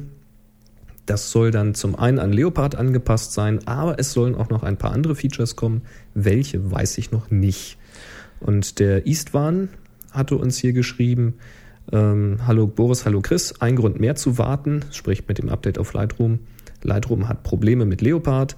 Ich kann das Druckenmodul nicht aufrufen. Außerdem habe ich Probleme beim Erstellen, äh, was beim Erstellen bei den Dateinamenvorlagen. Also das Druckenmodul, wenn das nicht kommt, das ist halt blöd, weil das ist ein Modul und kein Dialog. Heieiei. Jo, also ich meine, ich habe hier ein Produktionssystem, sprich, da wird ähm, bezahlte Arbeit drauf gemacht und deshalb kommt für mich ähm, ein Update auf Leopard, so gern ich es jetzt auch hätte, einfach noch nicht in Frage, solange ich nicht weiß, dass zum Beispiel mein Final Cut Pro und das Photoshop CS3 und äh, ja, so Kleinigkeiten wie Skype, stellt euch mal vor, Leopard würde Skype zerstören, dann könnten wir nicht mehr podcasten. Also es gibt, es gibt so viele äh, Dinge, die, wo ich erstmal ein offizielles Okay brauche von Herstellerseite oder von Anwendern, die es komplett durchgetestet haben, um dann wirklich guten Gewissens zu sagen, okay, äh, hier kann ich mir meine Existenz äh, nicht mehr zerstören, wenn ich update. Richtig. Einfach. Also für mich muss ich leider noch ein bisschen warten, aber demnächst ist wahrscheinlich ein MacBook Pro dran. ich werde den PC-Laptop dann doch mal aus, ausrangieren.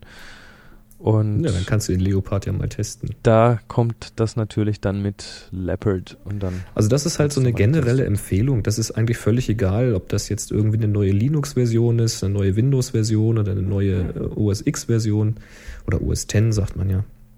Ähm, wenn es wirklich ein Produktivsystem ist, sprich ihr macht mit diesem Rechner Arbeit, mit der ihr euer Geld verdient oder zumindest ein großes Hobby, ähm, ein großes Hobby nachgeht und das Hobby ist nicht das Betriebssystem aktualisieren, sondern irgendetwas, was man damit macht, dann sollte man einfach generell warten. Also ich würde zum Beispiel auch immer noch nicht auf Vista updaten, weil ich kriege halt durch die Firma, in der ich arbeite und wo wir da auch Software entwickeln, mit, dass da echt noch gravierende Fehler teilweise drinne sind.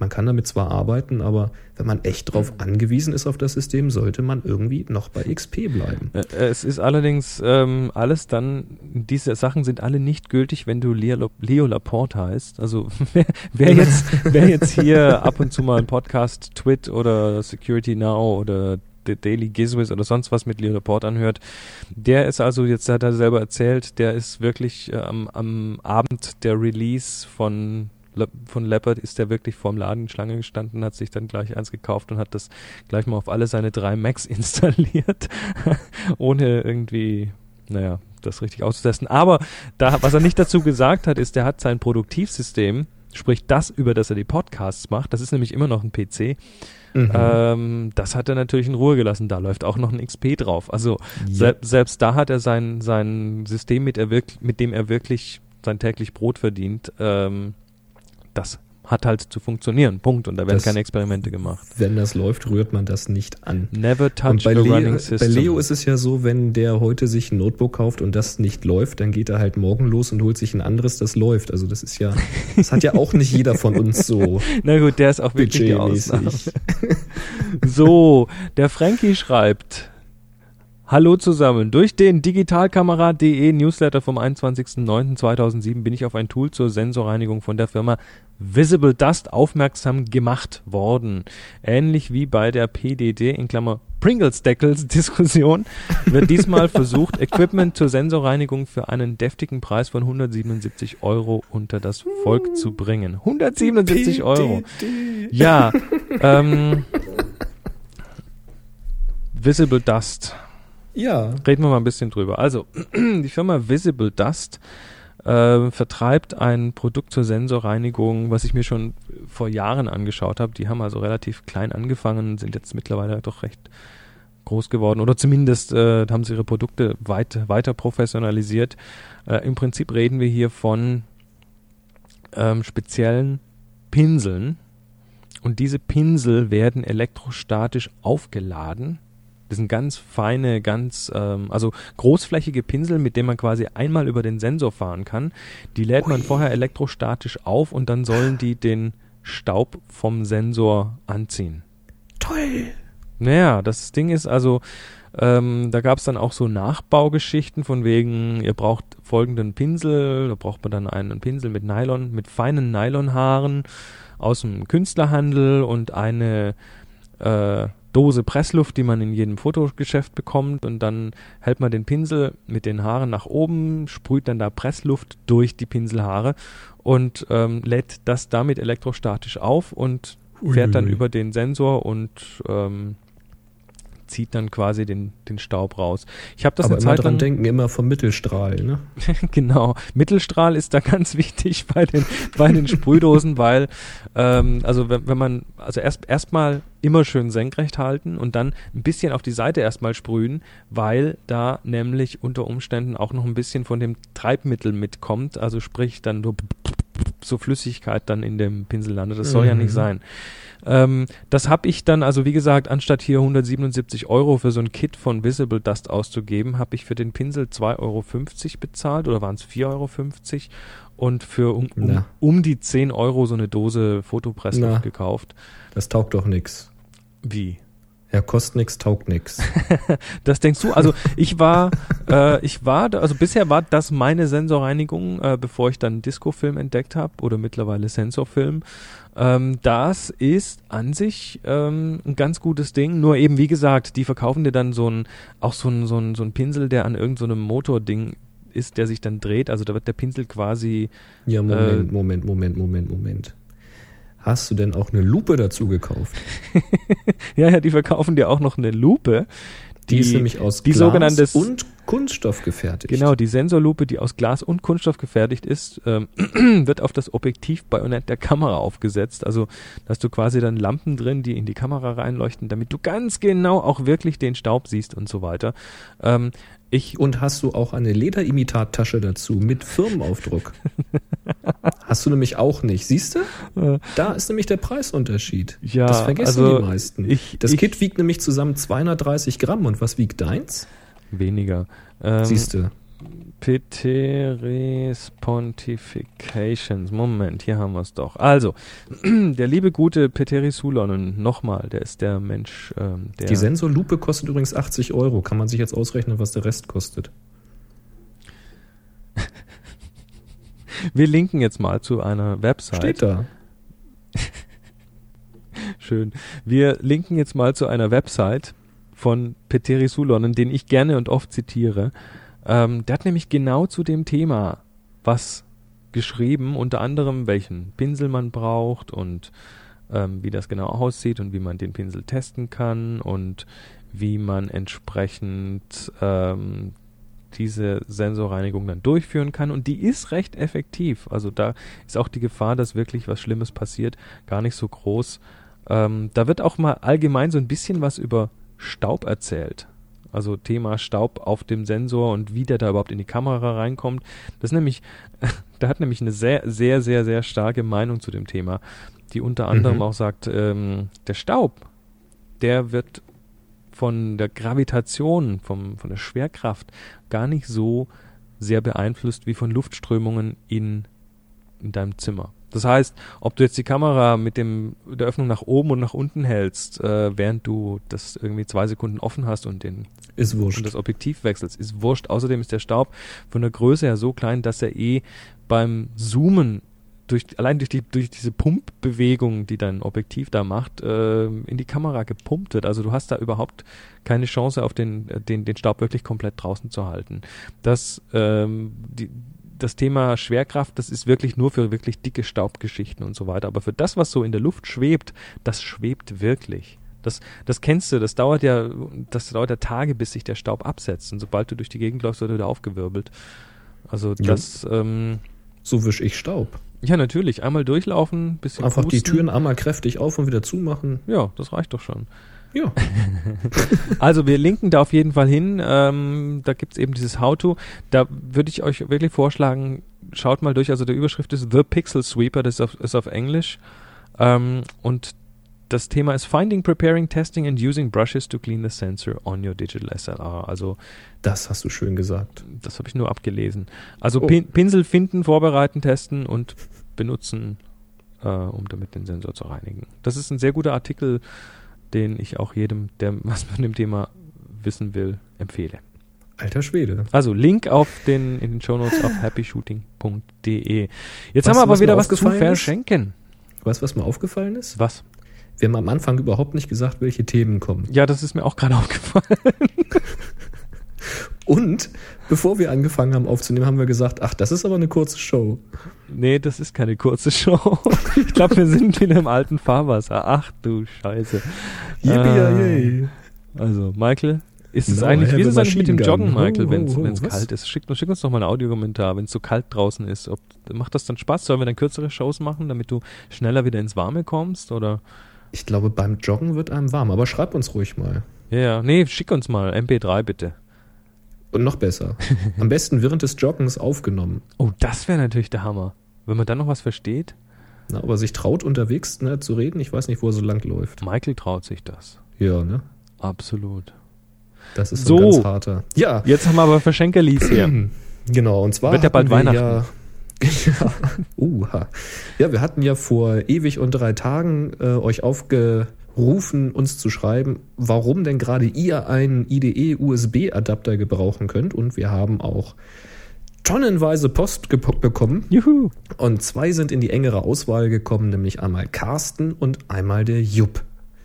Chris, willst du die Bilder mal angucken? Äh, Mach mal Gmail auf. ich muss mal Gmail aufmachen. Das hättest du mir vorher sagen müssen. Nee, das ist alles ganz spontan. Dann lass mich mal kurz, ich muss mich auf den richtigen Account einloggen. Ah. Das geht ratzfatz. Ja, ja, bin ich schon, bin ich schon, bin ich schon, bin ich schon. Dadam, alles dadam, live on MP3 hier. Live von MP3. So, wo ist das Bild von Äh, ganz links die Labels. Carsten? Jawohl. Da gehst du mal runter und dann findest du irgendwo einen IDE-Adapter. Mann, hast du eine Ordnung hier? Das ist ja unglaublich. Also, Carsten, schickt uns das Bild Festplatten.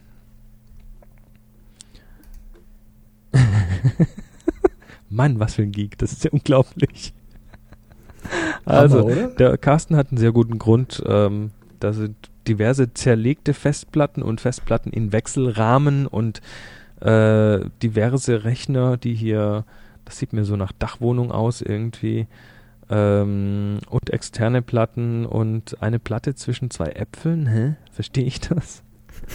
Und, Vielleicht die Apple-Platte. Hm. und ein Oszilloskop und Lötkolben und Mann, oh Mann, das ist ja mal der Oberbastler. Also der, Ich der, fand, der Schreibtisch, der hat mich sehr an deinen erinnert. Nee, also bitte. Also all, an alle bisherigen Happy Shooting Workshop Teilnehmer, äh, haut mal dem Boris eins drauf. So sieht mein Schreibtisch nicht aus. Die haben deinen Schreibtisch überhaupt nicht gesehen. Ich rede nicht von dem im Studio. Ach so, Schnauze. Gut. Und ich rede von dem Schichtenmodell. ich schaue jetzt mal ein anderes Bild noch an und das vom Jupp. du bist jetzt ruhig, sonst. Äh, Okay. Scheiße, schon wieder unter den Tisch klettern zur Datensicherung. Jawohl, das ist auch ein schönes Bild. Der liegt da halb unterm Schreibtisch vor dem offenen Rechner mit dem Stecker im Mund, dem Kabel äh, durch die Gegend. Also äh, das ist natürlich doof, wenn man jedes Mal für die Datensicherung den Rechner aufschrauben muss, um dann eine IDE-Platte reinzuhängen. Das Ja. ist ja doof. Also ähm, Wer soll ihn jetzt kriegen? wer soll denn jetzt kriegen? Das würfeln wir aus, weil die finde ich beide klasse. Also sagen wir, gerade Zahl ist der Carsten, ungerade ist Jupp. Das passt, ja. Okay? Soll ich würfeln? Mach doch du mal, ja. Ich würfel. Ich muss mal Stativ weglegen. Dass ich Platz zum Würfeln hier habe auf dem Schreibtisch. So. 93, ungerade. Jupp. Jupp hat gewonnen. Jupp hat gewonnen. Na, sehr schön. Also, Herzlichen Glückwunsch. dann Gerade mal gucken, hat er die Adresse dazu geschrieben? Nee, hat er nicht. Also, Jupp, melde dich bei mir mit deiner An Anschrift. Ich reiche die Anschrift dann, wenn es recht ist, weiter an den Sascha, der uns nämlich dieses schöne Ding zur Verfügung gestellt hat und der schickt das dann direkt an dich. Dann sparen wir nämlich irgendwie zweimal Portokosten. Sehr schön. So, jetzt haben wir da, da, da, da, da, da, da noch was zu verschenken und zwar für die Falschaufgabe, deren, Ge deren Gemittler wir jetzt erwinnen müssen. Apropos, der Gewinner von. Wo habe ich denn jetzt? Von der Gegensatzaufgabe?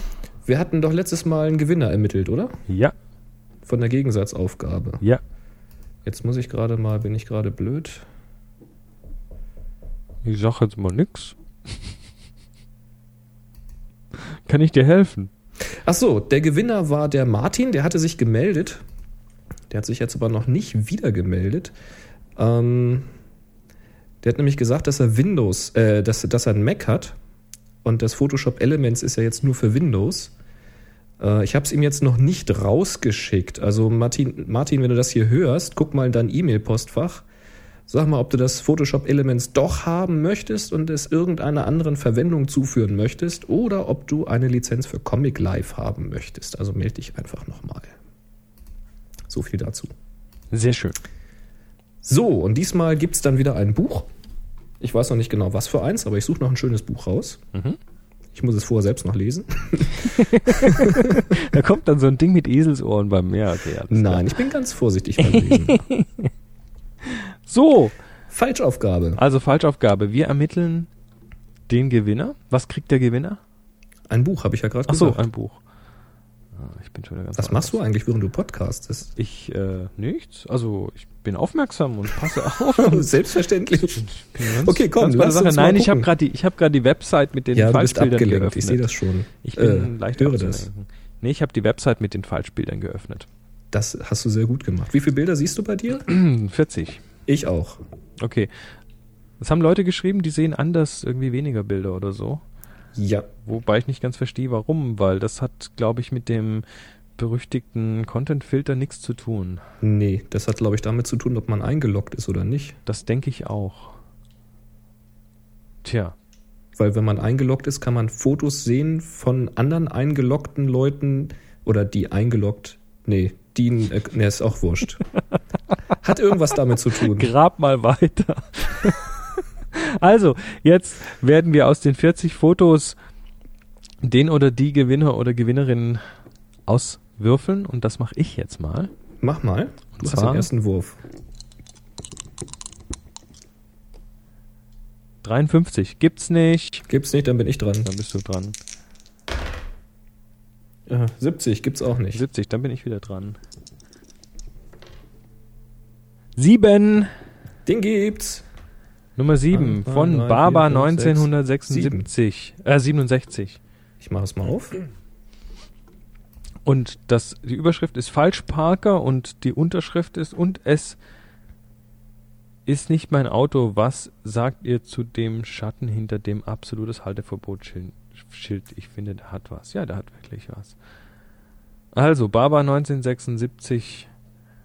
Ähm, was lachst du? Ja, man könnte jetzt streiten, welcher Teil von dem Fahrzeug ist im Parkverbot und welcher nicht. ich glaube, er hat das Schild großzügig ausgelegt. Das denke ich doch auch, ja.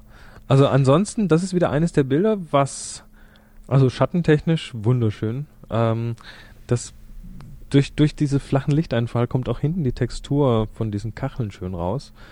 Das ist auch wieder eines dieser Pars pro Toto Bilder, also wo ein Teil fürs Ganze steht. Da haben wir dieses angeschnittene Auto, finde ich sehr schön, wie das da so wirklich nur ein Teil von dem Auto drin ist, aber natürlich sieht unser Auge das ganze Auto oder unser Gehirn sieht das ganze Auto. Also auch da wieder das angeschnittene Fenster, das angeschnittene Auto. Ähm, da ist jetzt nichts in dem Bild, wo ich sagen würde, das ist irgendwie unangenehm weggeschnitten. Und trotzdem man nur ein, wirklich nur einen Teil des, des Bildes sieht und einen Ausschnitt sieht, äh, trotzdem ist, ist das komplett in irgendeiner Form, weil wir es vervollständigen. Hast du noch was zu sagen? Ich Bist du noch überlege da? gerade. Ja. Ja, ich bin noch da. Ich gucke mir das gerade an. Äh, wirkt sehr dokumentationshaft. ja. Es ist natürlich im Hintergrund viel los, also Ziemlich ein unruhig. bisschen, bisschen unruhig ja. mit den Kacheln, das kann man auch sagen. Es scheint Ähm, eine abschüssige Straße zu sein. Hm, Was ich noch ein bisschen vermisse an dem Bild, ist so ein klares Subjekt. Ich wandere auf dem Bild noch so ein bisschen hin und her zwischen den zwei Schildern und dem Auto und Ich weiß aber im Ich find- Augenblick ich auch finde- nicht, wie man es hätte kein- anders machen sollen. bitte? Ich weiß im Augenblick nicht, wie man es hätte anders machen sollen. Ja, also äh, die, äh, Punkt eins ist natürlich, muss es anders sein? Das ist immer so eine Frage. Also ich, ich mag es bei vielen Bildern, wenn es einen Ruhepunkt gibt, wenn ich irgendwo an einem Punkt ende in einem Bild oder dann auch wirklich sitzen bleiben kann. In dem Bild, da bin ich ein bisschen unruhig am Hin und Her zappeln mit meinen Augen. Ähm, wie kann man es anders machen? Tja, hm. In dem Fall hätte man vielleicht das Haus abreißen müssen, um den Hintergrund etwas zu entschärfen. Wäre eine Maßnahme, ja. Kennst du noch Väter der Klamotte? Ja. Ach nee, wer war das? Western von gestern war das. Wo Das Fuzzi am Anfang mit der Zwille und dann flog gleich alles in die Luft. Ja, genau. Das war ein Nee. sehr schön gemachter Videotrick. Oder Filmtrick. Nein. War das gar nicht? Das war nicht echt. Ach, Musste ich oh. enttäuschen. Meine ganze Welt zerstört sich gerade. Nee, okay. Es geht aber leicht. Übrigens, Boris Elvis ist tot. Das stimmt nicht. Das ist. Der verkauft Surfbretter, glaube ich. Okay, okay. Elvis ist nicht tot, er ist nur zurück nach Hause. So. Nee, Elvis ist nicht tot, er riecht nur komisch. Okay, Genau. jetzt, ähm, ja, also, ähm, ja, schöne, schönes dokumentarisches Bild ähm, vom Kompositorischen. Also der Hintergrund, der ist, der, der nimmt mir so ein bisschen was weg. Wenn das jetzt irgendwie vor einem Himmel wäre oder vor einem klaren ja, ich bin mir nicht ganz Ja, man kann sich sicher. den Hintergrund meistens nicht so schön aussuchen. Das ist ja immer das Problem. Dann muss man Mhm. eben den Vordergrund verändern oder Weil, was ich gut finde, ist, dass es so, so schön von der Seite ist, weißt du, so 2D-mäßig. Also da- man man da- guckt da relativ er- gerade auf diese Schilder und das Auto und man kann so richtig absehen, wie viel Prozent davon steht richtig und wie viel steht falsch, weißt du? Yep. Das ist irgendwie ganz nett. Nur der Hintergrund lenkt irgendwie ein bisschen ab. Tja, Was soll's? Was soll's? Nee, schön. Also Jedenfalls ist er losgegangen mit der Kamera und hat ein Foto passend zur Aufgabe gemacht. Und das finde ich schon mal alleine ziemlich cool. Und das auch noch in der Öffentlichkeit. Und das ist die Hauptsache. So, und jetzt schnappen wir uns noch ein, zwei andere Bilder. Wird wir Äh, auch was erzählen? 1967. Bitte eine Mail an info@happyshooting.de mit deiner Adresse. So, und jetzt haben wir natürlich, natürlich das, das Spezialbild. Ähm, dazu gibt's sogar eine E-Mail. Ja, willst du mal vorlesen? Und zwar von Jana. Da ging es zurück zur Falschaufgabe. Wir haben ja die Jana verdonnert, uns jetzt endlich ein Bild zu schicken. also sie schreibt, hallo Boris, hallo Chris, nachdem ich nun schon wieder, in Klammer, wenn auch etwas unfreiwillig, lach, Gast in eurer Podcast-Sendung war, habt ihr mich ja nun zu einem Mitmachpflichtfoto verdonnert. Tja, haben wir. Eigentlich So war der es. Kommentar zu, der, zu den Aufgaben nur für euch gedacht, aber nun ist die Katze aus dem Sack und ich hoffe, dass ich keine neue Lawine losgetreten habe. Kurz dazu, wenn ihr uns irgendetwas schreibt, von dem ihr nicht wollt, das ist auf, also etwas, was auf gar keinen Fall auf die Show kommen soll oder darf, dann, sagt schreibt das, doch dazu. dazu, genau. ja, ähm, und sie wünscht uns viel Spaß beim Auseinanderlegen ihres Bildes. Sie schreibt, ich weiß, es ist nicht perfekt, aber ich fand es interessant. Ja, das werden wir mal schauen. Viele Grüße aus Grimma, eure Jana. Hallo, Grüße zurück nach Grimma. Jetzt schauen wir uns das Bild doch einfach Also Jana an. ist bei Flickr die Setsuna 1976. Genau, das ist das Bild mit dem Titel Falscher Tag Mhm. und da ist eine Lupe drauf. Das sieht man auch auf dem Thumbnail. Ich wünschte, es wäre Freitag. genau. Sie hat das am 23. hochgeladen, Oktober. Das war ein Dienstag. Jo, da kann man schon mal wünschen, dass es 23.. Freitag Da ist, je nachdem, ja. was für einen Job man hat.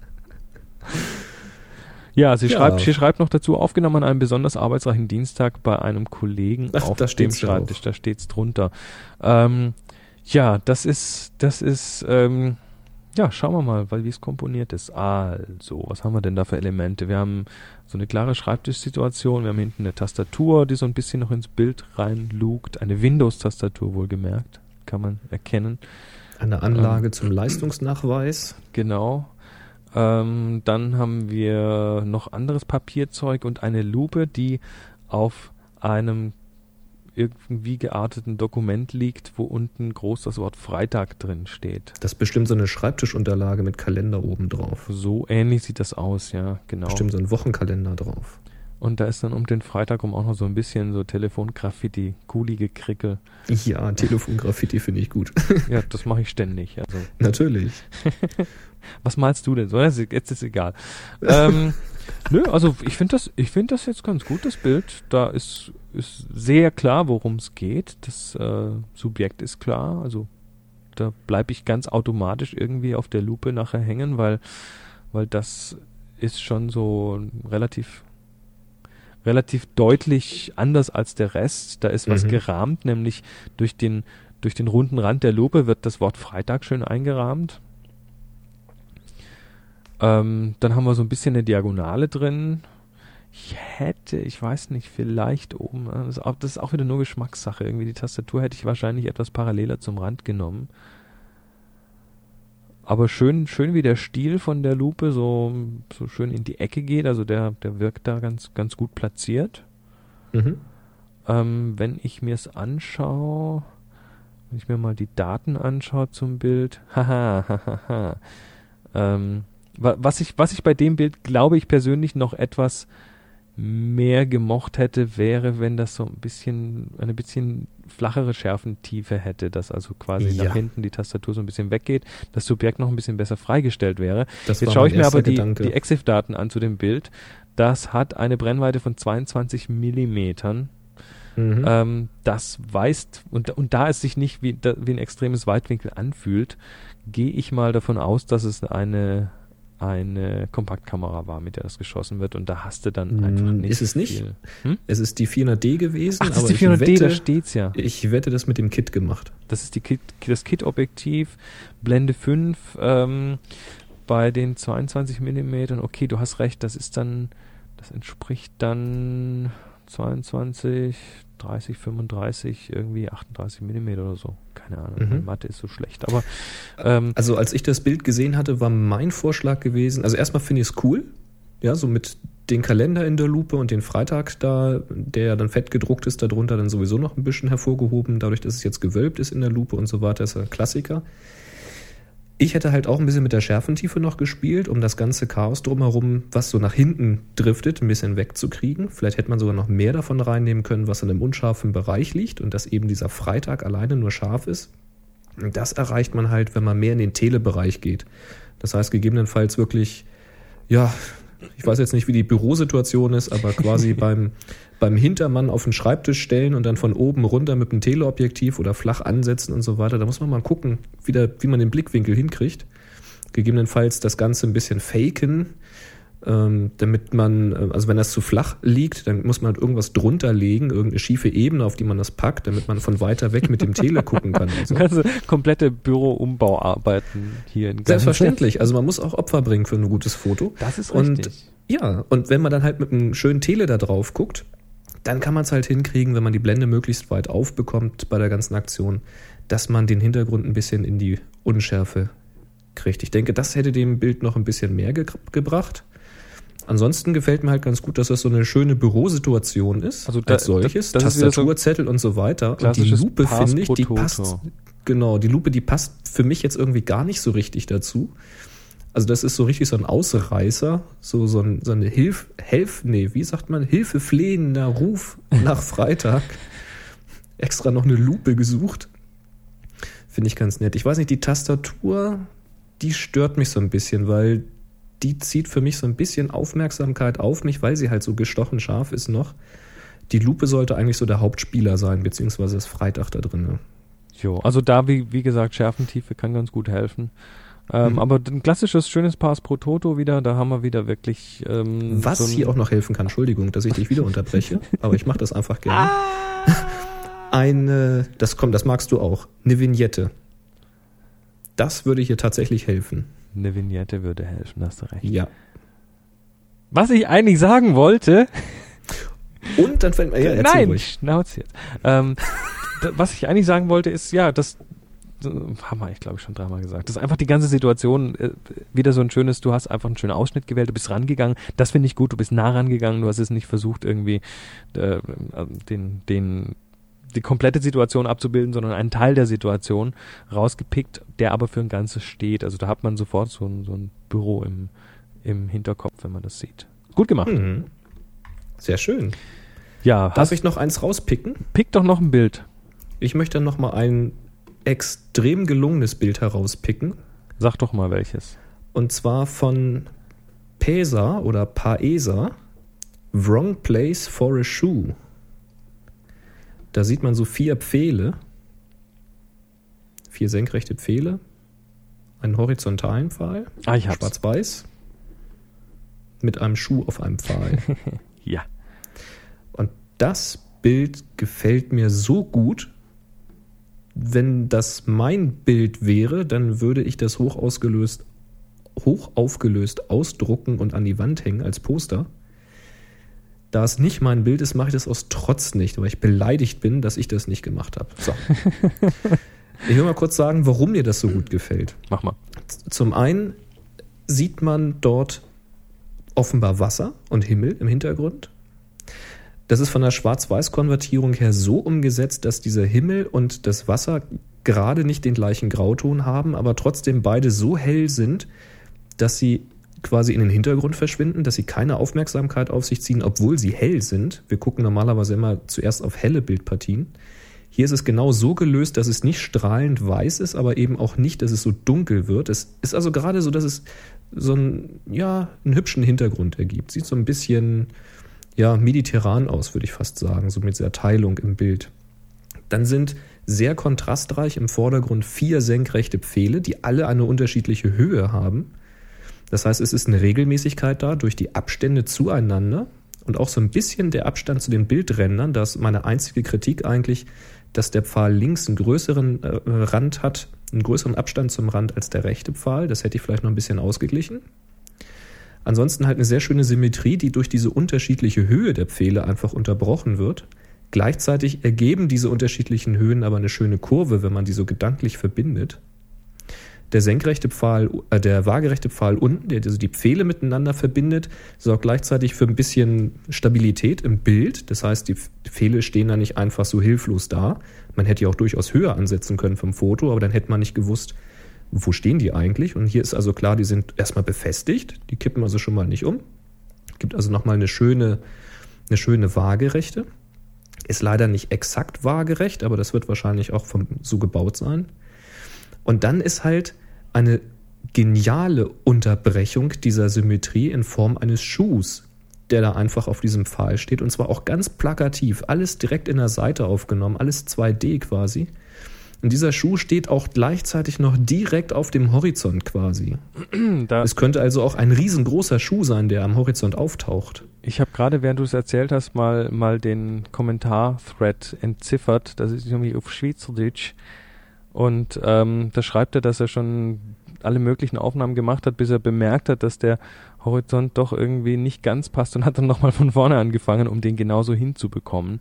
Mhm. Ähm, und es ist nicht sein Schuh, den hat er so gefunden. Geil. Nee, also völlig klasse. Schöne Grüße in die Schweiz. Gut gemacht, gut gemacht. Gefällt Also mir. das, das war so ein Bild, weil wer auf dem Workshop war, der hat von uns unter anderem gehört, dass eben das Auge trainiert ist, auf bestimmte Dinge zuerst zu gucken, wie Gesichter und so weiter und dann eben erst auf die hellen Flecken und dann auf die dunklen. Und bei diesem Bild ist genau umgekehrt. Einfach durch die ganze Komposition und durch die Art und Weise, wie das Ganze in Schwarz-Weiß umgewandelt wurde. Und die Kontraste und alles doch ja, also das Bild Hut ab. gut gemacht. Da passt auch der schwarze Rahmen. Ja. Das, das passt einfach. Sehr, sehr schön. Hast du auch noch einen Pick? Äh, nö. Ich glaube, wir sind schon lang genug heute, du. Das ist ja. ich, ich, kann, ich kann, ich, ich, mir tut einfach der Michael so leid. Ach, der Arme. Ja, dann würde ich sagen, lassen wir es mal bei der, bei der Falschaufgabe. Die Aufgabe rein, R-E-I-N, läuft noch eine Woche. Mhm. Da hat es doch auch schon einige interessante Zuschriften und Eingaben wieder. Da bin ich mal gespannt, was da noch alles kommt. Also ihr habt noch eine Woche Zeit. Geht raus, fotografiert. Bin mal gespannt, wie wir das dann schaffen, wenn es jetzt mal nächsten Monate ein bisschen kälter und nasser draußen wird, wie wir da die Leute noch zum Fotografieren bewegen. Da müssen wir dann so ein paar Drin-Assignments machen. ein paar drin Assignments. Och, da fällt uns schon was ein. Ja, schaffen wir schon. Jo, also, dann würde ich mal behaupten, dann hätten wir es wieder. Danke für eure Zeit, danke für eure Festplatte genau. oder den, den RAM. Danke für eure Festplatte. Vergesst nicht, am äh, 9.11. bin ich in Berlin und am 17. und 18.11. bin ich auf der Mac Live Expo in Und am 30. in Hamburg. Köln. 30. in Hamburg, 24. in Stuttgart, 7.12. in Düsseldorf. Und wegen Hamburg trefft euch bestimmt im Forum. Und macht mal ein schönes Treffen. Jo, ansonsten, wie gesagt, bitte, bitte, bitte nicht vergessen, so das ein oder andere Sternchen für uns zu hinterlassen. Das freut uns immer ganz ungemein. Da sind wir die glücklichsten Menschen auf der Welt, wenn wir mal wieder in den Charts landen auf Potsdam. Außerdem, wenn ihr Langeweile habt, könnt ihr den Chris auf Englisch folgen auf www.tipsfromthetopfloor.com. Und den Boris auf nsonic.de und da erzählt er über alles, auch über Fotografie und Mac und Überhaupt. was hast du nicht gesehen. Genau. Genau. Richtig. Aber unbedingt. Also, in diesem Sinne wünschen wir euch noch einen schönen, ja, was auch immer, morgen Abend. Gute Nacht, John Mittag. Boy. Gute Nacht, Boris. ding, ding, ding, ding, ding. 3, 2, 1. Eins. Happy, Happy Shooting. Shooting.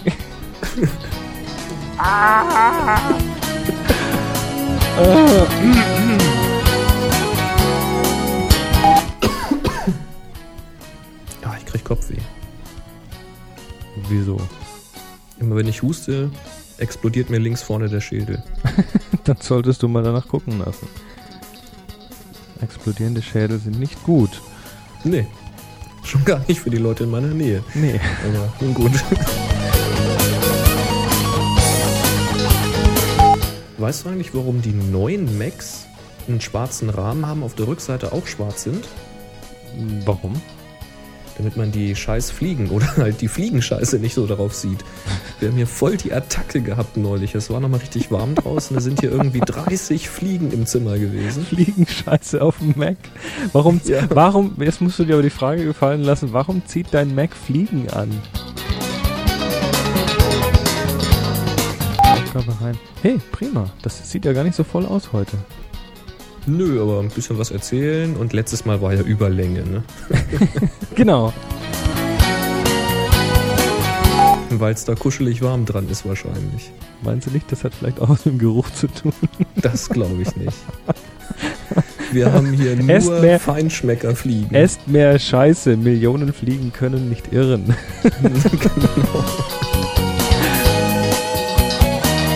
Oh, ich habe nicht aufgenommen. Doch, ich habe. Hast du nicht? Doch, doch, natürlich. Ach, das kann ich lippensynchron nachsprechen. Mach das noch mal. Verstell die Stimme. Ich mach jetzt mal Stopp. Jetzt schon?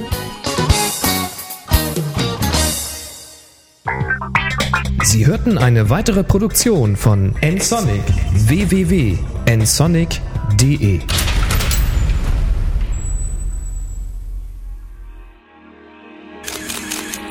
photocastnetwork.com, your photography resource in the potosphere. photocastnetwork.com